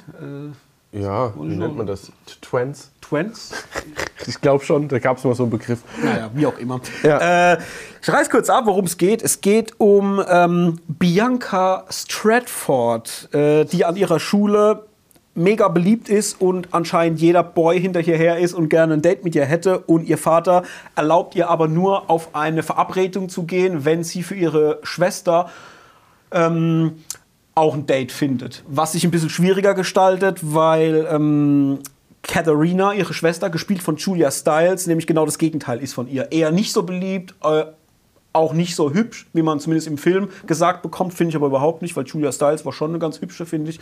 Ähm, aber hat es halt ein bisschen schwierig mit Jungs. Oder sie ist auch ein bisschen schwierig, weil sie halt auch sehr emanzipiert ist und den Jungs das irgendwie nicht so abgeht, wie jetzt im Vergleich zu ihrer Schwester, die halt so das Highschool-Liebchen ist so Ja, im ja. Endeffekt. Und genau, deswegen braucht sie halt auf jeden Fall irgendwie noch jemanden, der mit ihr, der Schwester ausgeht, damit sie halt auf ihr Date mitkommt oder damit sie auf ihr Date gehen kann. Aufgrund dessen wird dann ähm, Patrick engagiert, der äh, sie daten soll für Geld. Ich meine, dass sie ihn bezahlen wollen, glaube ich, dafür, damit er mit ihr auf ein Date geht und damit äh, das alles halt vonstatten gehen kann. Und er wiederum wird gespielt von Heath Ledger, noch in sehr, sehr jungen Jahren. Und er versucht halt irgendwie bei ihr zu landen, aber sie blockt halt erstmal und will nicht. Und ähm, beide merken aber irgendwie, dass da was ist. Und ähm, Heath Ledger buhlt halt dann um ihre Gunst sozusagen. Und das ist eigentlich schon so die Thematik. Wir haben noch einen Nebendarsteller, der auch um die, äh, äh, um die Bunst, um die Gunst von um die Bunst gult. Um die Bunst ich wollte es gerade sagen. Oh, heute Sprachfehler angesagt. Schneiden wir nicht raus, bleibt drin. Ja, der um ihre Gunst buhlt, nämlich der äußerst charmante Cameron James, gespielt von Joseph Gordon-Lewitt. Äh, Sehe ich auch mega gern, passt auch in der Rolle richtig, richtig cool rein. Und ja, es ist halt so, so ein Young-Ager-Movie. Viele junge Leute, spielt alles irgendwie an der Highschool, wenn ich da noch recht informiert bin. Habe ich jetzt auch schon eine Weile nicht mehr gesehen, weiß aber noch, dass er unheimlich charmant zu gucken war. Gerade wenn man so Filme wie die American Pie-Filme mag und alles so in, diesem, in dieser Stilistik, aber halt noch ein bisschen romantischer, ein bisschen nicht ganz so dümmlich, weil der, ist schon eher auf Comedy ausgelegt als jetzt auf dümmlichen, also auf Comedy als auf dümmlichen Humor. Ist ja auch Comedy. Aber Ja, aber halt nicht ganz so plump. Ja, genau, das trifft's. Wir haben diesen plumpen Humor nicht so drin und haben halt wirklich einen sehr, sehr charmanten Heath Ledger. Also ich werde mich immer erinnern an, die, an diese Szene, wenn er auf dieser Tribüne für EC das Lied singt. Äh, das ist richtig herzlich und äh, ist ein richtig guter, muss ich sagen. Ich weiß auch gar nicht mehr. Doch, ich weiß es noch. Ich glaube, ich habe den im Kino gesehen. Ich meine, ich war damals äh, long, long, long is hair. Ja. Ja, äh, war ich im Kino und habe den geguckt und fand ihn cool. Das hat mir Spaß gemacht. Ich fand auch Julia Stiles cool, also ich, ich mag den. Ja, die mag ich eh. Also ich muss sagen, die mag ich durch die Born-Filme irgendwie. Vorher hatte ich die nie auf dem Schirm. Die war mhm. ja auch, glaube ich, Hauptrolle in äh, Save the Last Dance. Ja. Ja. Aber das war jetzt irgendwie nicht so mein, keine Ahnung, irgendwie nicht so meine Kinojahre. Ja, also von also dem her. habe ich mich 99 habe ich mich mehr auf Matrix und auf End of Days konzentriert damals. Da ja, bei mir so war, im Kino. bei mir war damals schon, ich habe einfach alles geguckt. Alles konsumiert. Ich habe mein ganzes Taschengeld einfach nur auf den Kopf gekloppt, um egal was es war zu gucken. So, ich ich glaube wirklich, es war eine Zeit. Ich habe einfach alles geguckt, was im Kino war. Ja. Mir war völlig egal, was es ist. Mhm. Und ja, da war auch viel Scheiße dabei. Ähm, aber irgendwie war es mir, ich wollte einfach nur ins Kino gehen. Irgendwie. Ja, das verstehe ich auch. Äh, ist ja auch ein schöner Ort, um Zeit dort zu verbringen. Quasi eine crazy stupid love. ja. wow. Badum, dumm. Machen wir den nächsten. Ja. Du? Wir ziehen ich? alle durch, oder? Jo. Weil nicht, dass wir zum Schluss, weil zum Schluss kommen meine ganzen, wo ich. Nö, wir können ja äh, behalten hier die Uhr im Blick und gucken, dass wir. Ja, ja, deswegen, ja, weil ich die Uhr im Blick behalte, frage ich das. ja, komm, dann machen wir direkt weiter. Ähm, mit Jerry Maguire, Spiel des Lebens von 1996, mit Tom Cruise, Renee Zellweger und dem für den Oscar ausgezeichneten Cuba Gooding Jr. Ja. Genau, Regie geführt Cameron Crowe, der äh, auch ziemlich bekannter Regisseur bzw. Kameramann. Jetzt kommen wir wieder zu meinem Janusz Kaminski. Lustig, der, der gute Schattenspieler. Genau, uns geht um Jerry Maguire, dargestellt von Tom Cruise, der äh, ja, ein erfolgreicher Sportmanager ist, aber dann nach einem, ich weiß gar nicht mehr wie es ist, auf jeden Fall fliegt er in seiner Firma raus und Genau, seine Assistentin ist Renee Zellweger. Ja, ja, genau. Und dann gründet er eine neue Firma, nimmt den Cuba Gooding Jr., glaube ich, als seinen ja, einzigen Klienten, einzigen mit. Klienten mit. Und äh, Renee Zellweger, auch in einer ganz zuckersüßen Sequenz, ja. entscheidet sie sich quasi einfach mit ihm mitzugehen und setzt eigentlich alles aufs Spiel, weil sie, glaube ich, auch Kinder oder ein Kind ja, zumindest. Hat, genau, sie hat ein Kind. Genau. Und ist alleinstehend. Ist alleinstehend, genau. Und riskiert aber alles, beziehungsweise setzt in einem, ja, in einer Kurzschlussreaktion, kann man ja fast sagen, eigentlich alles äh, auf Risiko und geht halt mit ihm mit. Und was sich dann in dem Film entwickelt zwischen ähm, Sportdrama in Anführungszeichen, aber auch wirklich herzergreifender Liebesstory, ähm, entwickelt sich das dann alles. Wir finden dann langsam zusammen. Gleichzeitig ist aber noch, noch Stress im Hintergrund, weil natürlich Cuba Gooding Jr. als Footballstar, Football, gell? Nicht Baseball, ist Football, Football. ja. Genau. Ähm, ist halt auch wie ein Kind und muss dauernd betütelt werden. Und also da entsteht so coole Situationskomik, aber gleichzeitig auch so ans Herz gehende Romantik. Also da ist wirklich alles mit ja, beinhaltet in dem Film, muss ich sagen. Geht aber auch seine stolzen 138 Minuten, muss Ja. man halt dazu sagen. Also das ist wirklich schon, ich will nicht sagen ein Mammutwerk, aber Ja, für, für eine Rom-Com schon für ordentlich. eine Rom-Com schon ordentlich. Wobei das jetzt auch wahrscheinlich nicht das, wie soll ich denn sagen, die Überschrift immer mit Jerry Maguire wäre. Aber das zieht Ja. man raus. Also, Also er wird schon als, als, als Romantic Comedy geht er schon durch.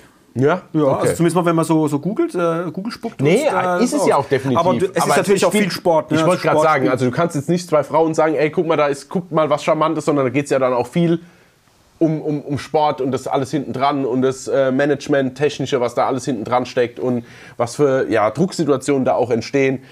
Äh, ja, aber Ja, aber geil, also richtig gut. Ich sehr mag charmant. unheimlich gern. Und Da du hast ja schon auch. gesagt, äh, Renee Zellweger sehr, sehr sweet in der Rolle. Ich finde auch Tom Cruise spielt es mega Super. cool, also äh, hammermäßig. Ja, mag ich mag ihn ja eh, Und halt also- auch ikonische Sprüche. Ich meine, Ja. für mich zum Schotter. ja, genau, Wo- für mich zum Schotter. Ja. Super geil. Und auch der, und der Junge. Der kleine Junge. Ja, ja, ja, Ist ja, ja. So ein süßer Fratz. Ja. Ist Äh, eigentlich aus dem was geworden? uh, das ist eine gute Frage. Ist es niemand, niemand Bekanntes, oder? Weil manchmal ist es ja so, dass man quasi dann so, so, wie soll ich denn sagen, so jemand hat, wo man dann denkt, ah, guck mal, das ist ja ein Goldlicher, wird bestimmt was, so wie ich immer erzähle mit, mein, mit meiner Kristen Stewart Story von Panic Room. Ich glaube nicht. Das war äh, Jonathan Lipnicki, heißt der, äh, der Kleine. Der hat äh, als Kind hat er ein paar Rollen gehabt, Ja. aber später dann glaube ich nicht mehr so wirklich. Vielleicht in Serien. Ja, stimmt. Könnte ich mir Läuft vorstellen. tatsächlich unter Romanze, Komödie. Ja. Aber wie gesagt, ganz, ganz toller Film. Ähm, der auch wirklich, also man merkt, das ist wirklich so, wie soll ich denn sagen, in Anführungszeichen Big-Budget-Film. Also braucht man halt auch nicht lange rumreden. Also da steckt halt wirklich Also da stecken viele, viele Darsteller noch drin. Ein Jerry O'Connell, eine Kelly Preston, was die Ehefrau vom John Travolta ist das quasi, Regi, äh, Regina King, Bonnie Hunt. Also das sind schon auch äh, hier Eric Stoltz, Bo Bridges. Also Ja. das ist schon, schon eine Hausnummer. Ein paar Hochkaräter. Ja, allerdings. dabei. Alright, wenn wir schon bei Renee Zellweger sind, Ja. kommen wir zu Bridget Jones. Kommen wir zur Schokolade. Bring mich zur Schokolade. Für mich zur Oder Schokolade. führ mich zur Schokolade, genau. ähm, ja, willst du? Ja, mache ich von 2001. Ähm, kennen wahrscheinlich die meisten. Der Ja. war ja mega erfolgreich und ist aber, wie ich finde, einer der schönsten Romantic-Comedy-Filme, die man sich angucken kann. Also der, ist, der macht auch immer wieder Spaß. Ich finde, der ist auch relativ gut gealtert. Dafür, dass er von 2001 ist, den kann man heute immer noch problemlos gucken, finde ich. Äh, bei den Fortsetzungen Teil 2 fand ich auch noch sehr, sehr gut, aber dann war für mich eigentlich Schluss, äh, muss ich sagen. Und es geht um ja, Bridget Jones, wie der Name schon sagt, ähm, die am Neujahrstag beschließt, ihr Leben in den Griff zu kriegen, ist leider aber auch noch Single, will, oder ich sag mal, die Erwartungshaltung aus ihrem Umfeld ist, wann sie denn endlich mal einen Mann findet, um zu heiraten und so Ja. Sachen. Und sie versucht halt irgendwie ihr Leben auf die Kette zu kriegen, ihre überschüssigen Pfunde abzubauen, äh, mit dem Rauchen aufzuhören und natürlich ihren Traummann zu finden. Und äh, somit gerät sie halt äh, immer mal wieder zwischen die Fronten äh, ihrer Familie und findet dann aber auch Nähe zu Mark Darcy. Mark Darcy. gespielt vom unglaublich coolen Colin Firth, Ja. ähm, mit dem sie verkuppelt werden soll, hat aber auch noch ihren Chef, gespielt von Hugh Grant, Daniel Cleaver, der auch immer so äh, um ihre Gunst buhlt, aber mehr so aus, ähm, ja, ich nenne es mal ähm, Schürzenjäger Ja. Gründen. Ja. Also er will einfach nur Sex mit ihr Genau. haben, aber meint es halt nie so wirklich ehrlich mit ihr. Und sie ist halt immer so gefühlt zwischendrin, ähm, dass sie nicht weiß, ob sie ihn liebt oder nicht liebt. Und irgendwie macht er ihr auch immer wieder schöne Augen, aber Ja. bricht ihr auch immer wieder das Herz. Und Äh, Colin Firth wiederum ist halt eher so der staubtrockene Engländer, äh, der mit seinen, mit seinen Gefühlen nicht so umzugehen weiß oder sie halt nicht preisgeben will, weil er halt echt so ein bisschen äh, einen Stock im Arsch hat. Und ja, so ist es halt dann irgendwie so eine Art Dreiecksbeziehung Ja. zwischen den dreien und ähm, was in sehr, sehr witzigen und skurrilen Szenen dann zum Teil auch äh, mündet. Ja? Aber teilweise auch fremdschämig. Also Ja. wenn ich an diese Verkleidungsparty denke oder was das Oh, war, wo äh, sie... äh, Nutten und Priester. ne? Ja, genau.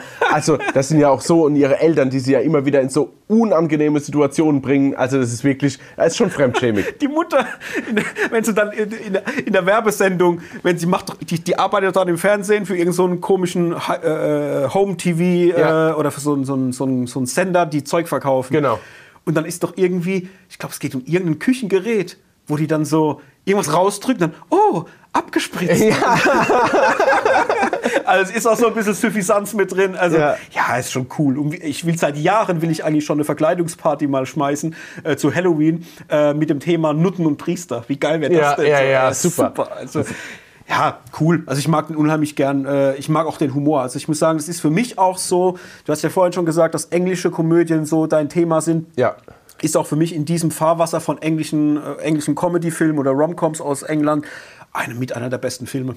Also ich finde ihn so gut. Ja. Der, also zumindest mal Teil 1, muss ich sagen. Ja, Ähm, Teil 1 auf jeden Fall. Der ist richtig, Vor allen Dingen mit der urkomischsten Prügelszene, die es wahrscheinlich jemals in irgendeinem Mit der Musik gab. vor allem. Ja, ja. Also das ist so lustig und gleichzeitig so aus dem Leben gegriffen, weil Leute, die sich nie prügeln, prügeln sich halt nicht wie in irgendwelchen Actionfilmen. So, Ja, das ist ja. halt wirklich stumpfes irgendwie aneinander. Also schaut euch das, den habt ihr wahrscheinlich eh alle schon gesehen, aber falls nicht, schaut euch diesen Film an. Nehmt euch ein schönes Glas Wein und eine gute Schokolade und zieht euch Bridget Jones rein. Ja, definitiv. Ja. Nächster. Nächster, wo sind wir denn jetzt? Wir sind bei, oh, wie werde ich ihn los in zehn Tagen? Ja, mit dem guten Matthew McConaughey und mit der Kate Hudson. Hm? Hat auch so le leichte, von, von der Handlung her, so leichte eine wie keine Vibes, gell? Ja, stimmt. Also es ist immer so, äh, genau, es geht, könnt ihr mal kurz zusammenfassen, es geht um, äh, Moment, jetzt muss ich gerade schnell schauen. Hier, wegen den Namen, genau. Es geht um Benjamin Barry, dargestellt von Matthew McConaughey, der in einer, in einer Werbeagentur arbeitet. Und ähm, genau, und er wettet dann mit seinem Chef und einem Kollegen, ähm, dass er innerhalb von zehn Tagen eine bestimmte Journalistin rumbekommt. Und wenn er das packt, darf er irgendwie eine große Werbekampagne fahren. Ja. Gleichzeitig ist aber diese, ähm, Journalistin quasi, Andy Anderson, gespielt von Kate Hudson, äh, stößt oder recherchiert über einen Artikel und stößt auf einen Artikel, wo es darum geht, Tricks, die Frauen anwenden können, um Schluss zu machen. Ja. Und dadurch entsteht halt die große Prämisse vom Film. Matthew McConaughey will auf Biegen und Brechen sie quasi innerhalb von zehn Tagen überzeugen, bleib, oder du gehörst zu mir. Und sie wiederum versucht halt in zehn Tagen ihn abzuservieren. Und dadurch entstehen halt tausend komische Situationen. Ja. Auch so herzlich, der Film. Ja. Er hat so viel Herz. Es ist auch, ich werde es nie vergessen, wenn der Matthew McConaughey sie mit zu seiner Familie nimmt und sie auf dieser Terrasse sitzen. Ja. Und sie, also die Familie, sie wiederum, Kate Hudson, das erste Mal kennenlernen und sie, sie direkt so ins Herz schließen und, und, und annehmen, als wäre sie schon immer Teil der Das ist doch Familie. mit diesem Kartenspiel, oder? Ja, ja, genau. die ganze Zeit siehst du Ja. supporten Ja, ja. und dass er quasi Ey, das verliert. Ist, das ist so eine schöne Szene und es ist so, ja, einfach, also herzlich einfach. Also mir fällt kein anderes Wort ein. Es ist so herzlich und ich sag, ach, das ist ganz, ganz toll. Ich mag das unheimlich gerne. Das erinnert mich irgendwie auch immer, als ich damals meine bessere Hälfte kennengelernt habe und ich habe ähm, ihre Family, also dieses ganze Konstrukt da, die ganzen Verwandten habe ich alle das äh, Konstrukt. das erste Mal zu Weihnachten gesehen. Äh, Ja. Zum Weihnachtsessen haben die mich halt damals eingeladen. Und es war wirklich ein ähnlicher Moment. Ich habe die alle nicht gekannt und das erste Mal gesehen. Und es hat sich angefühlt an dem Tag, als würde ich die schon jahrelang kennen. Und es erinnert mich immer daran, wenn ich den Film sehe. Mhm. Ja, das ist so, schön. also ich finde es so eine schöne Szene. Also wirklich ganz, ganz, ganz, ganz toll. Mag ich Ja. richtig gern. Und die haben halt auch, die haben auch eine gute Chemie miteinander. Mhm, haben sie Die auch. haben, ja gut, Matthew McConaughey ist eh so ein, so ein Charmbolzen. Also ich Ja, finde in so, in so romantischen Rollen, der, der kann echt Die gut. spielen doch auch nochmal dann zusammen, oder? Bei Ein Schatz zum Verlieben oder wie der heißt? Die haben noch mal Mit was gemacht. wo ja. er so, ein- so, so ein Taucher ist oder was? Ist auch so ein bisschen Ja, ist das ein irgend so ein. Abenteurer, ja, ja, ja. ja, ja, Ja. aber es ist mehr, mehr romantische Komödie Ja. wie Abenteuerfilm. Aber ja, ich glaube, Ein Schatz zum Verlieben heißt der. Weil es um den Schatz ja. Mhm. geht unter Wasser und dann. Ja. Wortspiel. okay, okay. Dann zu einem, ja, Liebesfilm, Rom-Com, natürlich, weil es gehört ja in die Liste, aber auch mit realistischsten Ansatz. Ich weiß gar nicht, wie man das beschreibt. more Drama. More Drama, genau. Es geht um 500 Days of Summer von Mark Webb, der dann später auch die beiden Amazing Spider-Man-Filme gemacht hat. Genau, richtig. In den Hauptrollen Joseph Gordon-Levitt, Zoe Deschanel, dann äh, Chloe Grace Moritz und ähm, Clark Gregg auch, unter anderem der Agent Coulson, der mitspielt, aber nur in einer kleinen Rolle. Genau. Jetzt muss ich aber gerade mal tief in mich gehen. Es geht um Joseph Gordon-Levitt, der oder Levitt, der in einer Firma arbeitet und dort Postkarten schreibt, richtig? Der, Ja. Genau. Und er. Soll ich Ja, ja, mach ruhig weiter, klar. Ähm. Er ist, glaube ich, Single und er verliebt Ja. sich in Summer. Gespielt Genau. von Zoe Deschanel. Ja? Genau. Und ähm, sie wiederum ist aber das Gegenteil von ihm, weil er ist so mega der Romantiker und schreibt auch immer diese romantischen Karten. Genau. Und sie wiederum ist aber eher so gepolt, ah, Liebe, nicht so geil und Ja. äh, eigentlich will ich auch keine Beziehung und hab da jetzt nicht so Bock. Aber trotzdem ähm, finden die zueinander Ja, und haben quasi eine Beziehung, die 500 Tage lang geht. richtig, genau. Aber Also- auch nicht chronologisch erzählt wird, sondern man sieht, glaube ich, Ja. immer. Ich will es jetzt nicht vorwegnehmen, aber ich versuche gerade in meinem Gedächtnispalast zu wühlen. und dann ist es doch so, dass man immer quasi ähm, Tag so und so viel, so und so viel sieht Ja. und dann geht es aber auch wieder zurück. Genau, man hat immer so Fragmente, wo man halt auch immer so aus dem Alltag was sieht. Also quasi, mal geht's besser, mal geht's schlechter, mal sind sie total verliebt, mal haben sie eher Streit. Also man sieht so immer Genau. dieses, wie es halt in der Beziehung so ist. Ne? Immer Ja. so äh, Fragmente aus diesen 500 Tagen Ja. äh, im Endeffekt. Und ja, irgendwann entschließt sich halt Summer, dass sie keinen Bock mehr hat, trennt sich von Tom und er fällt halt erstmal in ein sehr, sehr tiefes Loch und fragt sich halt, was er falsch gemacht hat, warum die Beziehung nicht funktioniert hat. Ähm, und was der Grund dafür war, warum das alles so nicht funktioniert. ja. Viel mehr braucht man gar nicht sagen. Nee, im Endeffekt nicht. Weil, es ist- also es, es passiert auch nicht arg viel mehr. Also es wird halt Nee, zum Schluss so. natürlich, es endet jetzt nicht auf einer Negativnote, Ja. aber das ist einer der Filme, wo ich sagen muss, der ist so nah am Realismus, ja, das meine ich ja. dass ja, der genau. auch so ein, ein Grundgefühl in der Magengrube mitgibt, was nicht immer während dem ganzen Film positiv ist. Das Ja. ist so, so, so, so ein Auf und Ab Ja, zwischen, ja, genau. zwischen schön und nicht schön. Ja. Und das machen die schon arg gut. Also Ja, gerade ja, die beiden in der Kombination spielen das unheimlich gut. Und bei, gerade bei ihr, bei Zoe Deschanel, muss ich sagen, das ist immer, wenn ich den Film gucke, habe ich auch so einen kleinen Hate auf die. Ja, ja, das ist aber bei den meisten so, die dann wirklich so ein Problem eigentlich mit ihr haben. Der hat ja auch eine coole Art und so, aber wie sie dann teilweise halt mit ihm dann umgeht, weil man mit ihm ja auch mehr dann mitfiebert, Ja. weil er wird, glaube ich, als erstes vorgestellt. Das ist ja auch immer so ein bisschen Ja. Hintergrund. Da wirst du ja als, als Zuschauer so ein bisschen an der Nase rumgeführt, dass er ist ja dann ein Hauptaugenmerk, bei ihm bist du ja, Ja. dann. Und wenn er dann quasi ja, verletzt wird, dann bist du halt auch verletzt. Ja, richtig. Das kriegen die schon gut hin. Ja. Ähm, ansonsten vielleicht Chloe Grace Moritz spielt auch noch mit. Genau. Äh, in einer äh, Nebenrolle. Ist vielleicht auch noch interessant, dass man es erwähnt für Leute, die Was, sie gern was sehen. ich schon hatte, aber ist okay. Hattest du? Ja. Äh, Habe ich, hab ich nicht aufgepasst. Es ist okay, dann ist es doppelt erwähnt. Macht Ja, doch äh, jetzt Ver- überhaupt äh, nichts. Verzeihung. Hörst du mir wieder nicht zu, wenn ich Oh spreche? Ja, dann hack du mal noch den letzten Film ab und dann hol ich mal ganz tief Luft und hau mal richtig los. Äh, das ist Vergiss mein nicht. Ganz ne? genau. Mit Jim Carrey und mit ähm, Kate Winslet. Kate Winslet, genau. Das ist immer der Name, der mir gerne mal entfällt. Ähm, von, schon ein bisschen älter, 2004. Der ist krass, weil er so eine Kombination ist aus ja, Romanze, Science Fiction mit komödiantischen Fragmenten. Es ist vielleicht jetzt nicht die allerkrasseste Komödie. Also da muss ich auch jetzt vorne wegwerfen, wenn ihr den Film guckt, seid euch klar darüber, dass der Film auch ein bisschen ähm, ja, Schmackes abverlangt. So ein bisschen, ich will jetzt nicht sagen, dass es Arthouse ist, aber er, er ist ein Film, der jetzt nicht in, in einem normalen Kino laufen würde, äh, sondern den man gerne mal vielleicht in einem Programmkino findet. Ja, das ist ein typischer Ma- äh, Michael Gondry-Film. Ja, Halt. ja, genau. Muss man halt dazu sagen.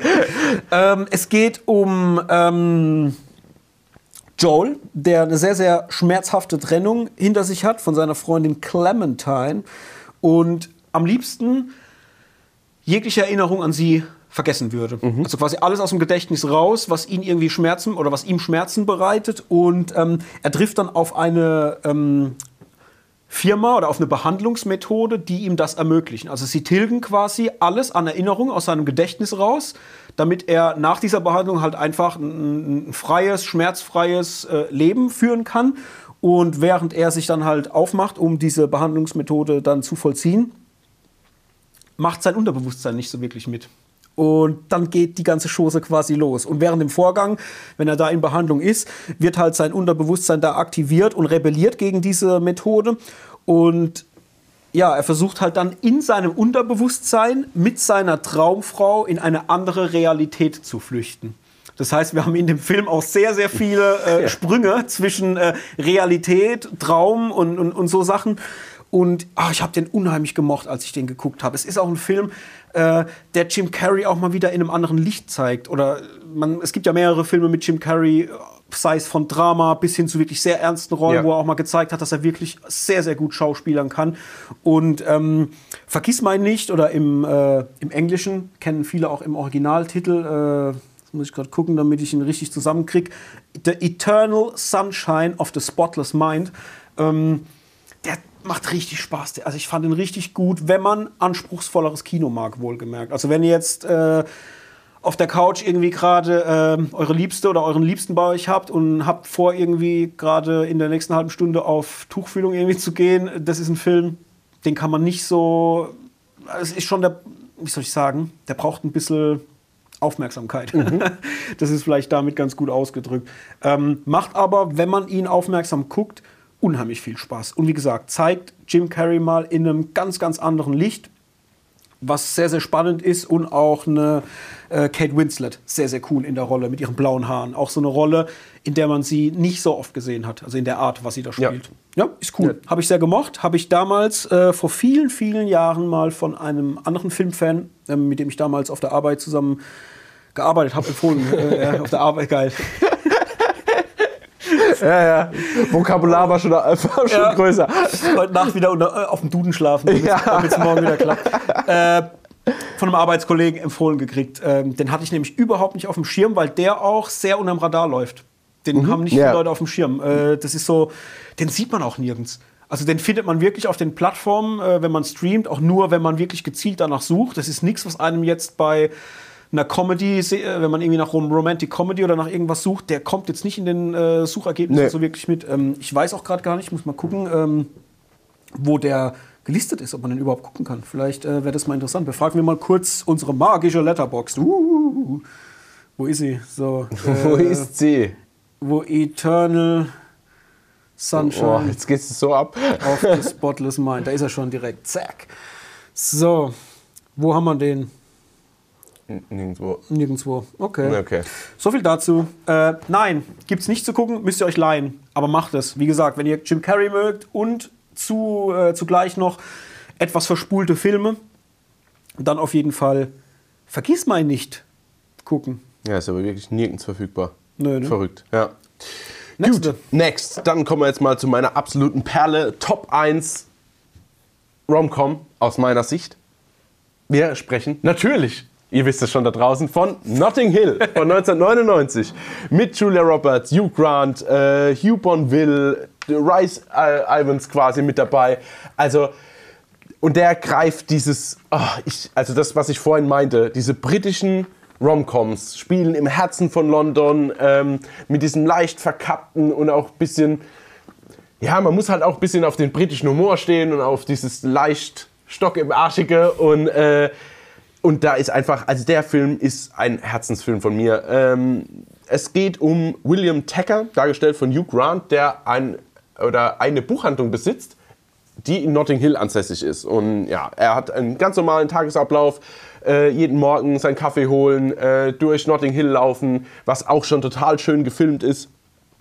Da macht er seinen Laden auf, hat dann auch speziell oder ist teilweise spezialisiert auf Reiseführer und äh, ja, hat aber keine Freundin. Seine Familie bohrt immer so ein bisschen und sagt, hey, wann kommt denn die Freundin, wann wir Kinder und und und, so wie es halt im, ab einem gewissen Alter wahrscheinlich in, in jeder zweiten Familie der Fall ist. Und auf der anderen Seite haben wir Julia Roberts bzw. Anna Scott, die dargestellt wird von Julia Roberts, die ein gehypter amerikanischer Filmstar ist, die jetzt in London quasi einen Film dreht und sich eines Tages inkognito quasi in die Buchhandlung verirrt und dort nach einem Buch stöbert.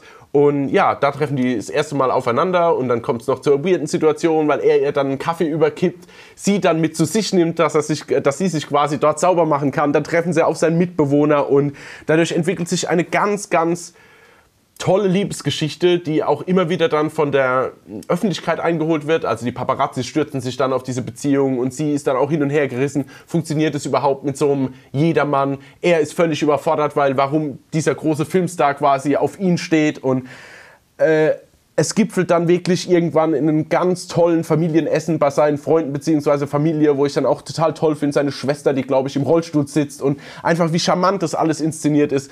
Ähm, also ganz, ganz, ganz große Empfehlung von mir. Also eine Chemie zwischen den beiden, ein sympathischer Hugh Grant in seinen, würde ich sagen, besten Zeiten.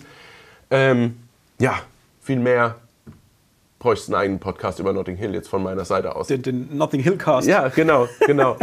Ja, stimme ich dir bei allem zu.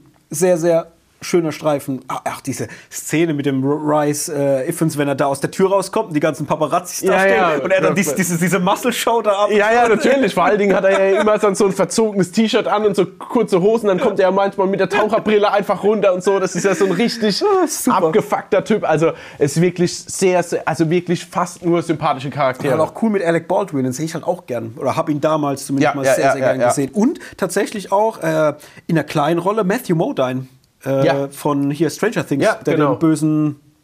Oh Gott, was ist denn der? Wissenschaftler. Wissenschaftler oder sowas. Ja, ja, Chef genau. irgendwie von der Einrichtung spielt. Ja. Ja, cool. Auch seine Rolle oder sein Rollenname ist auch Schauspieler im Film von, von Matthew Modine. Finde ich super. Ja, aber wie gesagt, also wirklich eine sehr, sehr runde Sache. Und auch nicht zu vergessen, ähm, der Song zum Film von Ronan Keating. Ah, Wie, wie heißt er nochmal? Äh, and you say, ja, When You Say Nothing at All, genau. Also ist zwar natürlich quasi Musik-Remake, aber so, so toll. Erste Solo-Auskopplung nach seiner Boyzone-Zeit. Ähm, Höre ich immer noch gern. Genau, so viel zu Notting Hill. Und dann mache ich direkt mal weiter, bleiben wir bei Hugh Grant und gehen mal in Richtung oder über den Teich nach Amerika. Nämlich 2002 hat er dort eine Rom-Com produziert, oder nicht produziert, sondern mitgespielt, ähm, mit Sandra Bullock, nämlich ein Chef zum Verlieben. Und das ist auch der, als würde er anschließen. Also Hugh Grant spielt jetzt quasi nicht die, den Jedermann, sondern er spielt einen erfolgreichen Anwalt mit einer riesen Kanzlei im Rücken Äh, Sandra Bullock spielt wiederum auch eine Anwältin, die sich aber eigentlich einsetzen möchte für soziales bzw. ökologisches Engagement. Und es geht darum, eigentlich ein Bauvorhaben zu verhindern. Äh, lange Rede, kurzer Sinn. Sie landet dann aber doch bei ihm in der Kanzlei und fängt mit ihm zu arbeiten oder fängt an mit ihm zu arbeiten und wird dann zur mehr oder weniger persönlichen Assistentin. Und was sich da, aber also was da für Situationen entstehen, ich war wirklich teilweise am Boden gelegen. Ja? Da gibt's, also er ist halt komplett egoistischer Typ, ruft sie zu sämtlichen Zeiten einfach an, um irgendwas zu fragen oder irgendwas von ihr zu verlangen und sie zieht halt immer mit. Und da gibt es eine Szene, die vergesse ich mein Leben nicht. Da ist sie quasi auf der Hochzeit, glaube ich, ihrer Schwester und er ruft wieder an und sie total panisch geht ans Handy und sagt, was ist, was ist? Sie müssen, Sie müssen sofort kommen. Und dann setzt sie sich halt in ein Taxi und fährt zu ihrem Chef heim, kommt in die Wohnung, da steht er dort mit Boxershorts an, ein Hemd an und hat zwei Krawatten in der Hand und sagt, welche von beiden Krawatten soll ich anziehen? Und sie verschwindet quasi gerade von der Hochzeit ihrer Schwester, um so eine Frage zu beantworten. Und dann sagt sie in dem Moment, Sie sind der egoistischste Mensch, den ich kenne. Und dann sagt er, das ist doch töricht, als würden Sie jeden Menschen kennen. Und das sind so Szenen, dafür liebe ich Hugh Grant und einfach die Art, wie er das rüberbringt, dieses, dieses abgeklärte. Also, den kann ich euch nur ans Herz legen. Der hat wirklich seine Momente und ist auch wirklich rundum ein herzlicher Film. Ein Chef zum Verlieben von 2002. Okay. Genau. Nächster. Nächster, genau. Jetzt muss ich kurz mal Luft holen. Kommen wir zu, ach, guck mal, ich war Schlagbogen von Hugh Grant zu Hugh Grant. Hugh Grant mit Sandra Bullock, kommen wir jetzt zu Sandra Bullock. Nämlich selbst ist die Braut mit dem einfach sehr, sehr lustigen äh, Ryan Reynolds. Es geht um eine Chefin von einem großen, ich weiß gar nicht, ob es eine Agentur ist oder was. Auf jeden Fall ist Sandra Bullock äh, ist die Chefin, Ryan Reynolds ist der Angestellte. Sie kommt aber aus Kanada und äh, es ist quasi so weit, dass ihr angedroht wird, ihre, ihre Aufenthaltsgenehmigung zu verlieren, wenn sie quasi nicht heiratet. Und dann schnappt sie sich ihren Assistent und zwingt ihn, also Assistent dargestellt durch Ryan Reynolds, und zwingt ihn quasi mehr oder weniger, sie zu heiraten. Erstmal besprochen nur auf kurze Zeit, dass er halt quasi ihre Aufenthaltsgenehmigung behält. Ähm, und natürlich wird das natürlich auch geprüft und dann gibt es dann wieder so, so Leute, die das quasi überprüfen durch Interviews und alles drum und dran. Und dann beschließen sie, um einfach das ein bisschen diese, diese Romanze, diese Liebelei, diese Heirat quasi zu unterstreichen, zu seinen Eltern zu fahren, nach äh, Alaska, meine ich. Genau. Und dort stellt sich dann raus, dass Ryan Reynolds eigentlich aus einer total reichen Familie kommt und ähm, die dort wirklich äh, Länder haben, eine riesen Villa und jeder kennt ihn quasi in der Stadt und äh, ja, und das führt dann auch zu der andere, ein oder anderen weirden Situation und es ist einfach so sympathisch und toll, das quasi mitzuerleben, wie aus dieser Chef und oder Chefin, Assistenz, sagen wir mal, Zusammenarbeit dann immer mehr romantisch, also sie werden dann halt in Situationen geworfen, weil sie ja eigentlich als Paar, also seine Eltern denken ja auch, dass die quasi ein Paar sind und die werden dann in Situationen geworfen, die dann auf der einen Seite für den Zuschauer so unangenehm sind, aber gleichzeitig auch auf einmal so viel Liebe ausstrahlen und man merkt halt richtig, wie langsam so die Funken sprühen und ähm, ja, also ein sehr, sehr lustiger Film mit sehr, sehr viel Herz und wirklich noch damalig, in Anführungszeichen, unverbrauchten Ryan Reynolds, der da halt wirklich komplett aus der, aus der Comedy-Kiste halt rausfeuern kann. Ich muss gestehen, ich habe den noch nicht gesehen. Oder ich finde find den sehr, sehr lustig. Der ist mir komplett unbekannt. Ich weiß gerade gar nicht, warum ich den noch nie auf dem Schirm hatte. Das weiß ich nicht. Der muss komplett durchgeflutscht sein. Ja, also der hat zwar auch komische Situationen, aber halt einfach dieser Ryan Reynolds durch seine Mimik und Gestik einfach dazu, dass es dazu gezwungen mit mehr oder weniger sie zu heiraten und sie ist halt, habe ich vergessen zu sagen, eine absolute Hexe. Also die ist null sympathisch, ist vielleicht doch wichtig zu wissen. Für mich, der den Film halt schon tausendmal gesehen hat, klar, aber für euch da draußen beziehungsweise für dich, sie ist halt eine absolute Hexe und die kommen eigentlich überhaupt nicht miteinander aus und müssen dann quasi und also wirklich, ich war teilweise am Boden gelegen, aber gerade auch durch das Schauspiel auch von Ryan Reynolds. Okay den habe ich jetzt auf jeden Fall mal auf dem Zettel. Genau. Für den nächsten Kuschelabend. Ja, definitiv. Definitiv. Komm, dann hau doch noch den letzten in der Liste raus. Soll ich den noch schnell raushauen? Hau den doch mal raus. Genau, mach ich mal. Mach mal einen langen Schuss. so, wir sprechen von der, aus, von meiner Meinung her, weiß ich, wie es bei dir ist, letzten guten Rom-Com, die so noch gemacht wurde, von 2019. Wir sprechen von Longshot mit Seth Rogen, Charlize Theron in den Hauptrollen. Ähm, Seth Rogen spielt einen Journalisten, der aber, wie soll ich denn sagen, sein, wie, wie sagt man das so schön? Jetzt fehlt mir da das Wort ein bisschen. Sein Mindset quasi über eine tolle Anstellung setzt. Also er will eigentlich über Sachen berichten, die auch mal ein bisschen an die Nieren gehen und also die einfach ein bisschen journalistischen, wie soll ich denn sagen? Also du meinst, er hat so Ideale. Ja, Ideale, die er vertritt, genau, Ja. ganz genau. So kann man das, so kann man das beschreiben. Und dadurch, ja, landet er halt jetzt nicht den großen Coup, weil alle anderen, die quasi schon viel weiter sind wie er, beziehungsweise bei großen Zeitungen oder Zeitschriften arbeiten, machen halt alles für die Kohle, beziehungsweise alles für die Klicks. Und bei, bei ihm ist es halt extrem wichtig, dass er halt am Boden bleibt. So. Ja. Also eher kredibil, ne? Macht Ja. eher kredibile Berichterstattung, während alle anderen eher auf die die- große die News schnelle- die schnelle dann eher Nummer. so Headline. Also sagen wir, er, er würde jetzt nicht bei der Bildzeitung arbeiten. Nee, ganz genau, ganz genau. Axel Springer wäre nicht sein Verlag, sagen wir es mal so. Und ähm, genau, und dadurch verliert er auch seine Anstellung und trifft dann auch immer wieder aus Bekannte, äh, an, auf Bekannte beziehungsweise aus Kollegen aus, vom damaligen Studium. Und man merkt es schon so, alle fangen halt an, ihn ein bisschen aufzuziehen und so ein bisschen, ja, nicht für voll zu nehmen, obwohl er eigentlich echt drauf hat. Und dann trifft er eines Abends seine damalige Babysitterin, dargestellt von Charlize Theron, die mittlerweile äh, Anwärterin ist. Sie ist, glaube ich, oh Gott, Außenministerin oder Verteidigungsministerin. Ja, Außenministerin. Und, Außenministerin und soll quasi die nächste Präsidentin werden. Genau. Genau. Und ja, und die zwei treffen sich dann auf einer Gala, was auch total peinliche Sachen nach sich zieht. Die treffen sich auf jeden Fall auf einer Gala und die, äh, gesagt, die Sympathien sprühen direkt. Und äh, man merkt, die kennen sich schon länger und es ist auch von beiden wirklich gut dargestellt. Also es ist wirklich sehr, sehr sympathisch, die Chemie auch zwischen beiden.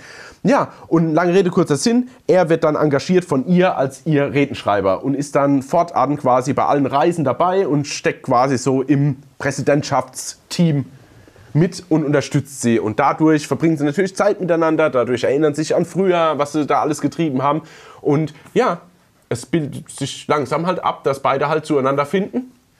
Und dann ist halt die Frage, kann das überhaupt funktionieren, während sie quasi Präsidentin werden soll und er quasi eigentlich nur Redenschreiber ist und Ja, und halt auch einen komplett anderen Lebenswandel. Ja, hat, komm, ne? ja, also sie ist ja mega Also seriös sie und ist er ja ist ja genau. total der, der Nerd halt. Ja, genau. So Sie ist erwachsen Nerd. und er ist eigentlich noch ein Kind. Ein kind. Ja. Genau. Und, aber gerade diese, dieses Zusammenspiel, wo sie sich dann auch mal hinreißen lässt, wenn sie ja eigentlich auch nur die Erwachsene spielt, Ja. also mehr oder weniger, ist es einfach super, was er quasi aus ihr rauskitzelt und was sie aus ihm quasi an Potenzial rauskitzelt.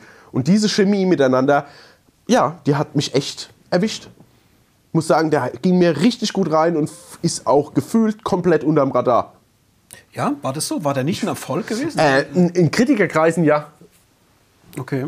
Aber ich habe nicht das Gefühl, dass der groß. Also äh, fragt zehn Leute auf der Straße, neun haben den nicht gesehen. Oder kennen den nicht mal. Krass, ich dachte, Ja. dass der irgendwie stärker gewesen wäre, weil ich, ich weiß es auch noch, dass der sehr gut angenommen wurde, aber ähm, ich hatte zumindest mein Gefühl, dass der so in Gänze gut funktioniert hat. Aber na, kann ja sein, dass der nur von dem einen oder anderen Kritiker irgendwie. Ja, ich glaube, der war mehr so, ein- mehr so ein Geheimtipp leider. Ja, ich fand ihn aber auch gut. Also mir hat er auch gut gefallen. Ich war sehr skeptisch, muss ich sagen, als ich den geguckt habe. Ähm, weil ich mir da gar nicht vorstellen konnte, dass das was wird, weil ich Ja. Charlize Theron in so einer Rolle nicht sehe. Also die ist für mich zu kühl.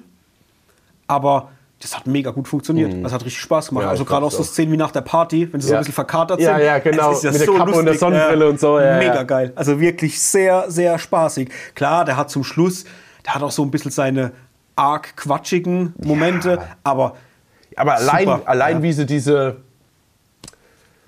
Selbstbefriedigungsthematik einbringen und aber auch auflösen, ist schon teilweise herzergreifend für Ja. das, um was es geht. Ja. Also das, das, muss man erstmal hinbekommen, das so zu transportieren, dass man als Zuschauer nicht denkt, ey, was, also ohne jetzt zu spoilern, schaut es euch selbst an, aber als Zuschauer zu denken, oh, was ist denn das jetzt für ein Quatsch? Ja. Also das muss ich schon sagen. absolut. Genau.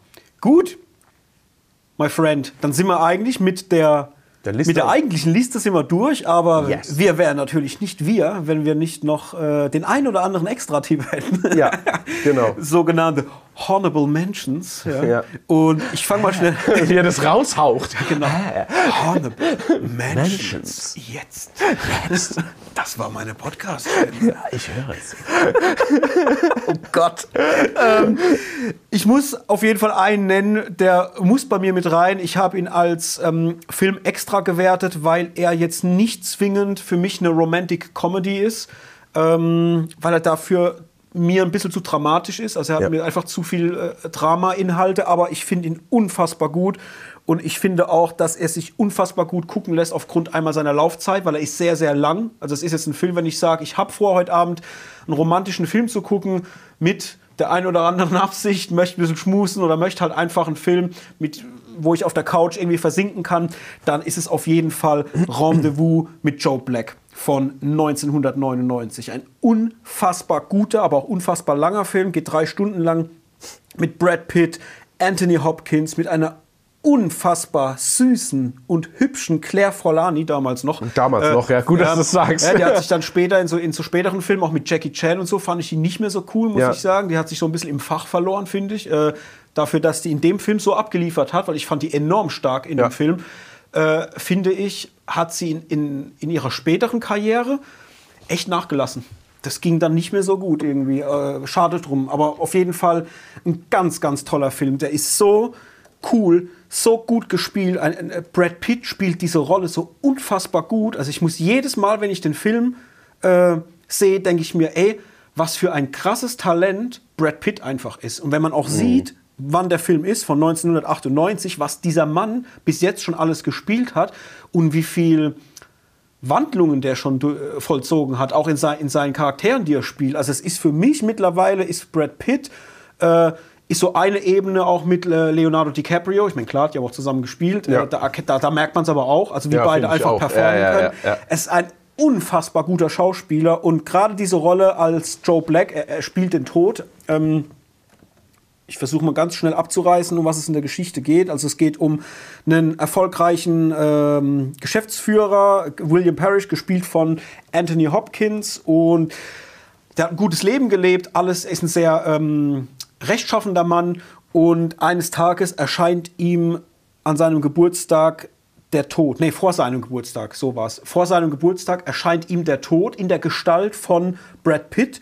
Und äh, er offenbart ihm halt, dass er sein Leben jetzt gelebt hat und es jetzt darum geht, dass er ihn halt äh, holen möchte. Und der Tod wiederum lernt dann seine Tochter kennen, gespielt von Claire Forlani, und verliebt sich in die Tochter.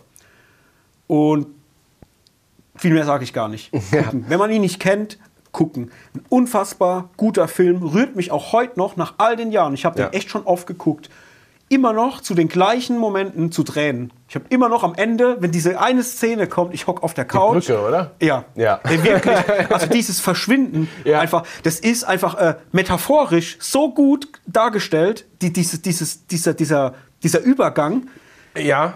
Ich hocke da jedes Mal aber da. Aber unterm Strich, wie arg hätte man denn auf die Tränendrüse drücken können, ja. macht es aber dann so charmant. Ja, genau. Also einfach mit, mit, mit Stil. Genau.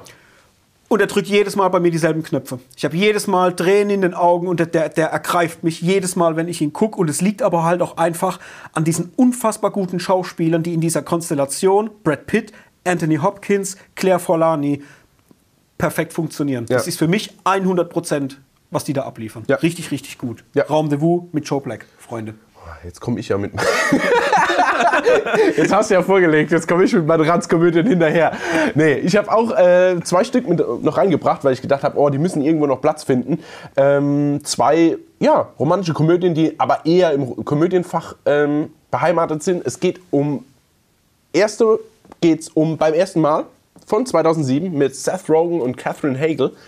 Ähm, was wirklich so ah, gefühlt, gefühlt mehr oder weniger die Anfangszeiten von Hauptrollen waren von Seth Rogen. Auch Regie wieder Judd Apatow, der natürlich extremer Förderer auch von denen waren. Und wenn man jetzt die Besetzungsliste Seth Rogen, Catherine Hagel, Paul Rudd, Leslie Mann, Jason Siegel, Jay Baruchel, Jonah Hill, also da Harold Ramis, lustigerweise, Alan Tudyk, Ken Young, Adam Scott, Kristen Wiig, also das ist die volle Ladung ja. irgendwie amerikanische Comedy Power. Ja. Kann man jetzt nicht anders sagen. Und es geht, ähm, ja, mach mal ein kurzer Abriss um Ben Stone, dargestellt von Seth Rogen, der aus Kanada kommt, äh, eigentlich keine Aufenthaltsgenehmigung in den USA hat, ein absoluter Loser ist, der keinen Job hat, einfach nur von Geld noch lebt, weil er mal von einem Postwagen angefahren wurde und von den Restkröten quasi mit vier anderen zusammen in der WG wohnt und sich eigentlich nur Mariana reinpfeifen.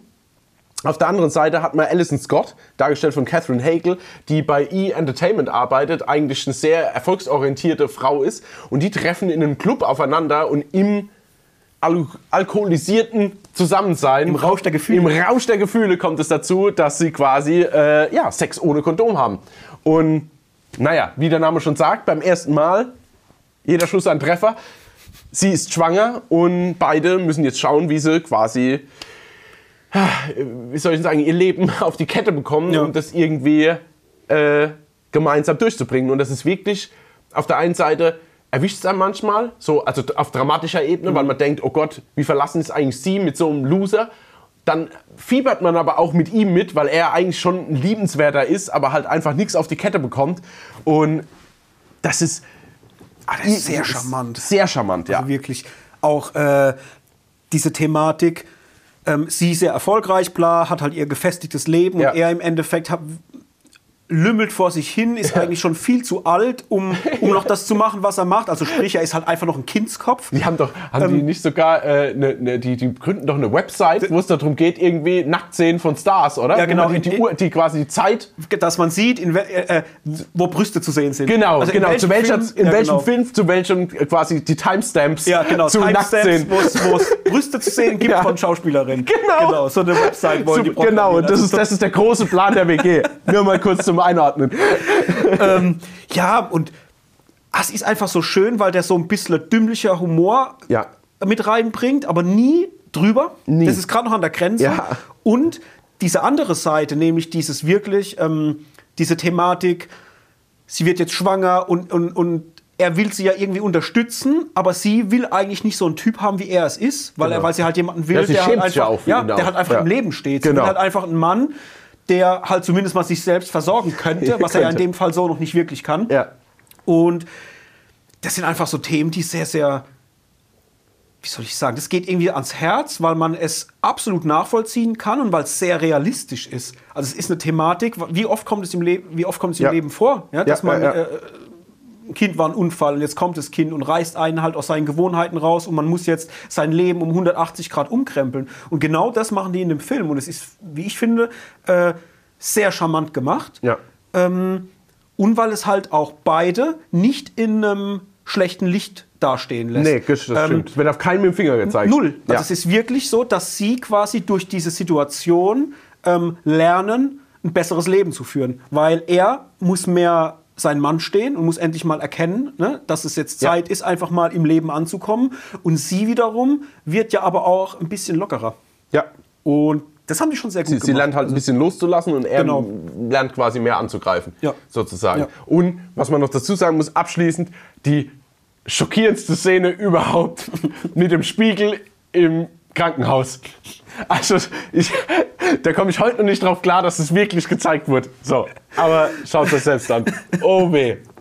Gut, und dann abschließend geht es ja noch um einen Film, den ich unbedingt mit reinwerfen wollte, weil den habe ich schon ein paar Mal gesehen und irgendwie verbinde ich da, ich weiß nicht, ob es, keine Ahnung, eine gewisse Zeit ist, die ich damit ist verbinde. aber schön, dass du den mit reingenommen hast, Ja. weil ich hätte den eigentlich auch gern aufgeschrieben in unsere eigentliche Liste, Ja. habe ihn aber nicht aufgeschrieben, weil er mir zu arg mit dem Thema Fremdgehen ähm, hantiert. Ja. Und sowas möchte ich nicht in der Liste sehen von romantischen Ja, Filmen. verstehe ich auch, Weil mir das, der, der Vibe gefällt mir nicht. Nee, und ich liebe den Film über alles. Ja, ich auch. Aber mir gefällt trotzdem dieses Thema Fremd. Ich hasse. Ich hasse einfach Fremdgehen. Ja, das ja, ist sowas. Ich bin so, so, so ein rechtschaffender Dude und, und in meiner Welt gibt es halt keine Verarsche. So. Ja. Ich würde niemals jemanden verarschen, Genau. wissentlich. Ja. Ähm, das fuckt mich ab. Und deswegen. Das fuckt Ja, mich das ab jetzt. was, was fuckt mich Ja, ab. es geht Aber mir genauso. Nichtsdestotrotz, du darfst jetzt weitermachen. Ich Ja. liebe diesen Film über alle Maßen. So. Genau, und diesen Film, über den wir sprechen, ist Nie wieder Sex mit der Ex oder auf Englisch, was mir viel lieber ist, Forgetting Sarah Marshall. Ja, also Regie wieder Nicholas Stoller, Drehbuch Jason Siegel, Produktion Judd Apatow. Ihr wisst schon, was auf euch zukommt. Wir haben im Cast Jason Siegel, Kristen Bell, Mila Kunis, Russell Brand, Bill Hader. Ähm, wir haben Jonah Hill, äh, Paul Rudd, William Baldwin, also Jason Bateman, da spielen schon wieder Ja. ein paar Hochkaräter mit. mit. Genau. Und es geht um den Komponist Peter Prater, der ähm, ja, die Musik macht zu einer Krimiserie, in der seine Freundin, Sarah Marshall, dargestellt von äh, Kristen Bell, die Hauptrolle spielt. Und ähm, tief im Innern, was ich auch ganz toll finde, im Privaten arbeitet er quasi an einem Puppen-Rock-Musical. Ja. Und Das ist so geil. das, ja, genau. Und ja, ganz am Anfang vom Film stellt sich halt raus, dass seine Freundin äh, oder macht mit ihm Schluss, weil sie quasi einen neuen hat, mit dem sie aber auch schon die ganze Zeit quasi nebenher äh, fremdgegangen ist, nämlich der Rockmusiker Aldous Snow, dargestellt von Russell Brand. Ähm, nach diesem ganzen Beziehungschaos und der Trennung und, und, und versucht, äh, Marshall wollte ich schon fast sagen, versucht Peter, dargestellt von Jason Siegel, über Sarah Marshall hinwegzukommen und fährt in ein Ressort nach Hawaii, meine ich, gell? Ja. Genau. Und äh, ja, trifft dort auf die Rezeptionistin, äh, muss ich gerade nach dem Namen, das weiß ich nicht, Rachel Jansen, dargestellt von Mila Kunis, mit der er sich relativ gleich ziemlich gut versteht, ist aber noch total zusammengebrochen und in seiner eigenen Welt und möchte eigentlich nur seine Ruhe haben. Nur stellt sich raus, dass seine Ex-Freundin Sarah Marshall mit ihrem neuen Stecher, äh, Aldous Snow, direkt unter ihm wohnen und dort ein Apartment haben im selben Hotel. Und so kommt es natürlich zu sehr weirden Situationen, die teilweise ans Herz gehen, teilweise fast ein bisschen drüber sind, aber immer eine ganz tolle. Ach, das ist einfach charmant. Das Ja. ist irgendwie, ist es, ist schön inszeniert, weil man hat immer wieder tolle Situationen, wo sie da in dieser Kneipe sind. Also Mina Kunis nimmt ihn dann ein bisschen raus aus seiner Höhle und nimmt ihn mit auf quasi in so ein bisschen die private Welt, wo die ganzen Rezeptionisten, Köche oder Butler, äh, Butler sage ich, also irgendwie Servicekräfte, ähm, ihre Freizeit verbringen, nimmt sie ihn dort mit hin und da lernt er quasi wieder das Leben ein bisschen, äh, wie lebenswert es eigentlich ist, auch ohne sie. Und ähm, ja, es ist einfach eine schöne Entwicklung, ein schönes Ende und das tollste Puppen. Rockmusical, was ich jemals gesehen habe, Ja, muss ich das sagen. Weil, also wie so fett das geil gemacht. inszeniert ist, für das, Ja. dass es eigentlich nur ein Running Gag ist. Ja. Sehr stark. Ah, Es spricht halt auch für die Qualitäten von einem Jason Siegel. Ja. Er ist einfach ein extrem guter Drehbuchschreiber in, in, in seinem Genre, was er da macht. Und ich liebe den ganzen Film. Ich finde, dass alle Charaktere unheimlich gut zueinander passen. Ja. Das, das harmoniert alles. Ich finde, das mit Russell Brand, also Aldous Snow, den er ja im Film spielt, das ist einer der besten Filmcharaktere auf der Welt.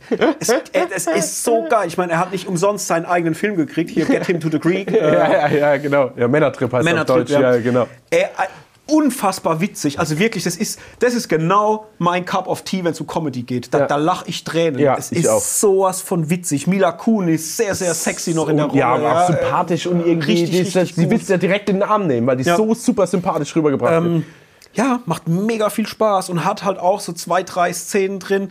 Das, das ist immer eine schöne Kombination aus Szenen, wo man denkt, so eine Scheiße, also so richtig ekelhaft, Ja. gerade so die Fremdgeherei und so Ja. Zeug, aber halt auch dann wieder dieses Lass dich nicht unterkriegen, Genau. äh, sehe das Leben mit positiv und, und das haben die richtig, richtig schön verpackt. Also wirklich ähm, sehr, sehr cool, mag ich unheimlich gern, gucke ich unheimlich gern, habe ich damals, als der rauskam, ich weiß nicht, wie oft ich den geguckt habe. Also Ja, ich war- ich zig hab- ich hab den auch. Und er hat auch so, ey, äh, so viel Lust. Ich muss immer dran denken, wenn er auf seinem Zimmer ist, total depressiv und heult wie verrückt. Ja, ja, und ich sich weiß dann genau, die, was die Leute beschweren sich und dann ruft unten Mila Kunis bei ihm oben an von der Rezeption und meinte äh, irgendwie, ob alles in Ordnung ist. Sie, sie haben gehört, dass dann, äh, dass da jemand weint oder Na, eine Frau, eine- eine Frau heult, weint ja. so theatralisch. Genau. Und er meint so. Ähm, ja, ich habe es auch gehört. Ich glaube, es ist die Frau über mir. Sie wohnen im obersten Geschoss. ja, okay, ich höre auf damit. Ja. genau.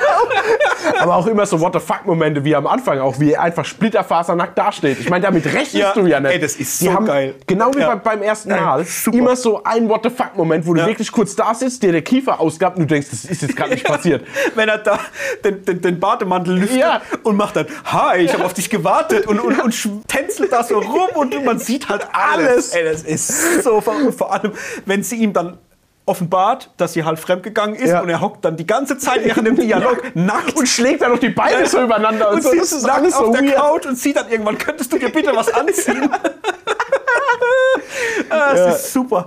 Ah, es ist herrlich. Oder auch, wenn er zu Hause hockt und ist dann unkreativ, äh, am Anfang noch, wenn er da die Filmmusik schreibt und ist dann mit seinem Herr der Ringe Stock Ja. und macht dann hier, du kannst nicht vorbei.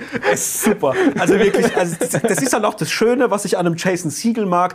Er hat auch in seinen Drehbüchern immer diesen kleinen Nerd-Humor mit drin für Leute, die halt wirklich Nerds sind. Ja. Die in diesem Thema voll drin sind, die vielleicht auch in diesem Thema Filmgeschichte tief drin stecken und alle mögliche Scheiße kennen. Der bietet dir immer so kleine Reibepunkte, wo du als Nerd kleine Schätze entdeckst. Ja. Und das ist mega Und cool. er spielt auch irgendwie immer so greifbare Charaktere. ja. Also von daher, genau, das als letzte Empfehlung. Nicht auf der Liste, weil es geht zu viel um Fremdgehen, aber trotzdem, Kann man sich angucken. ja, sollte man sich angucken.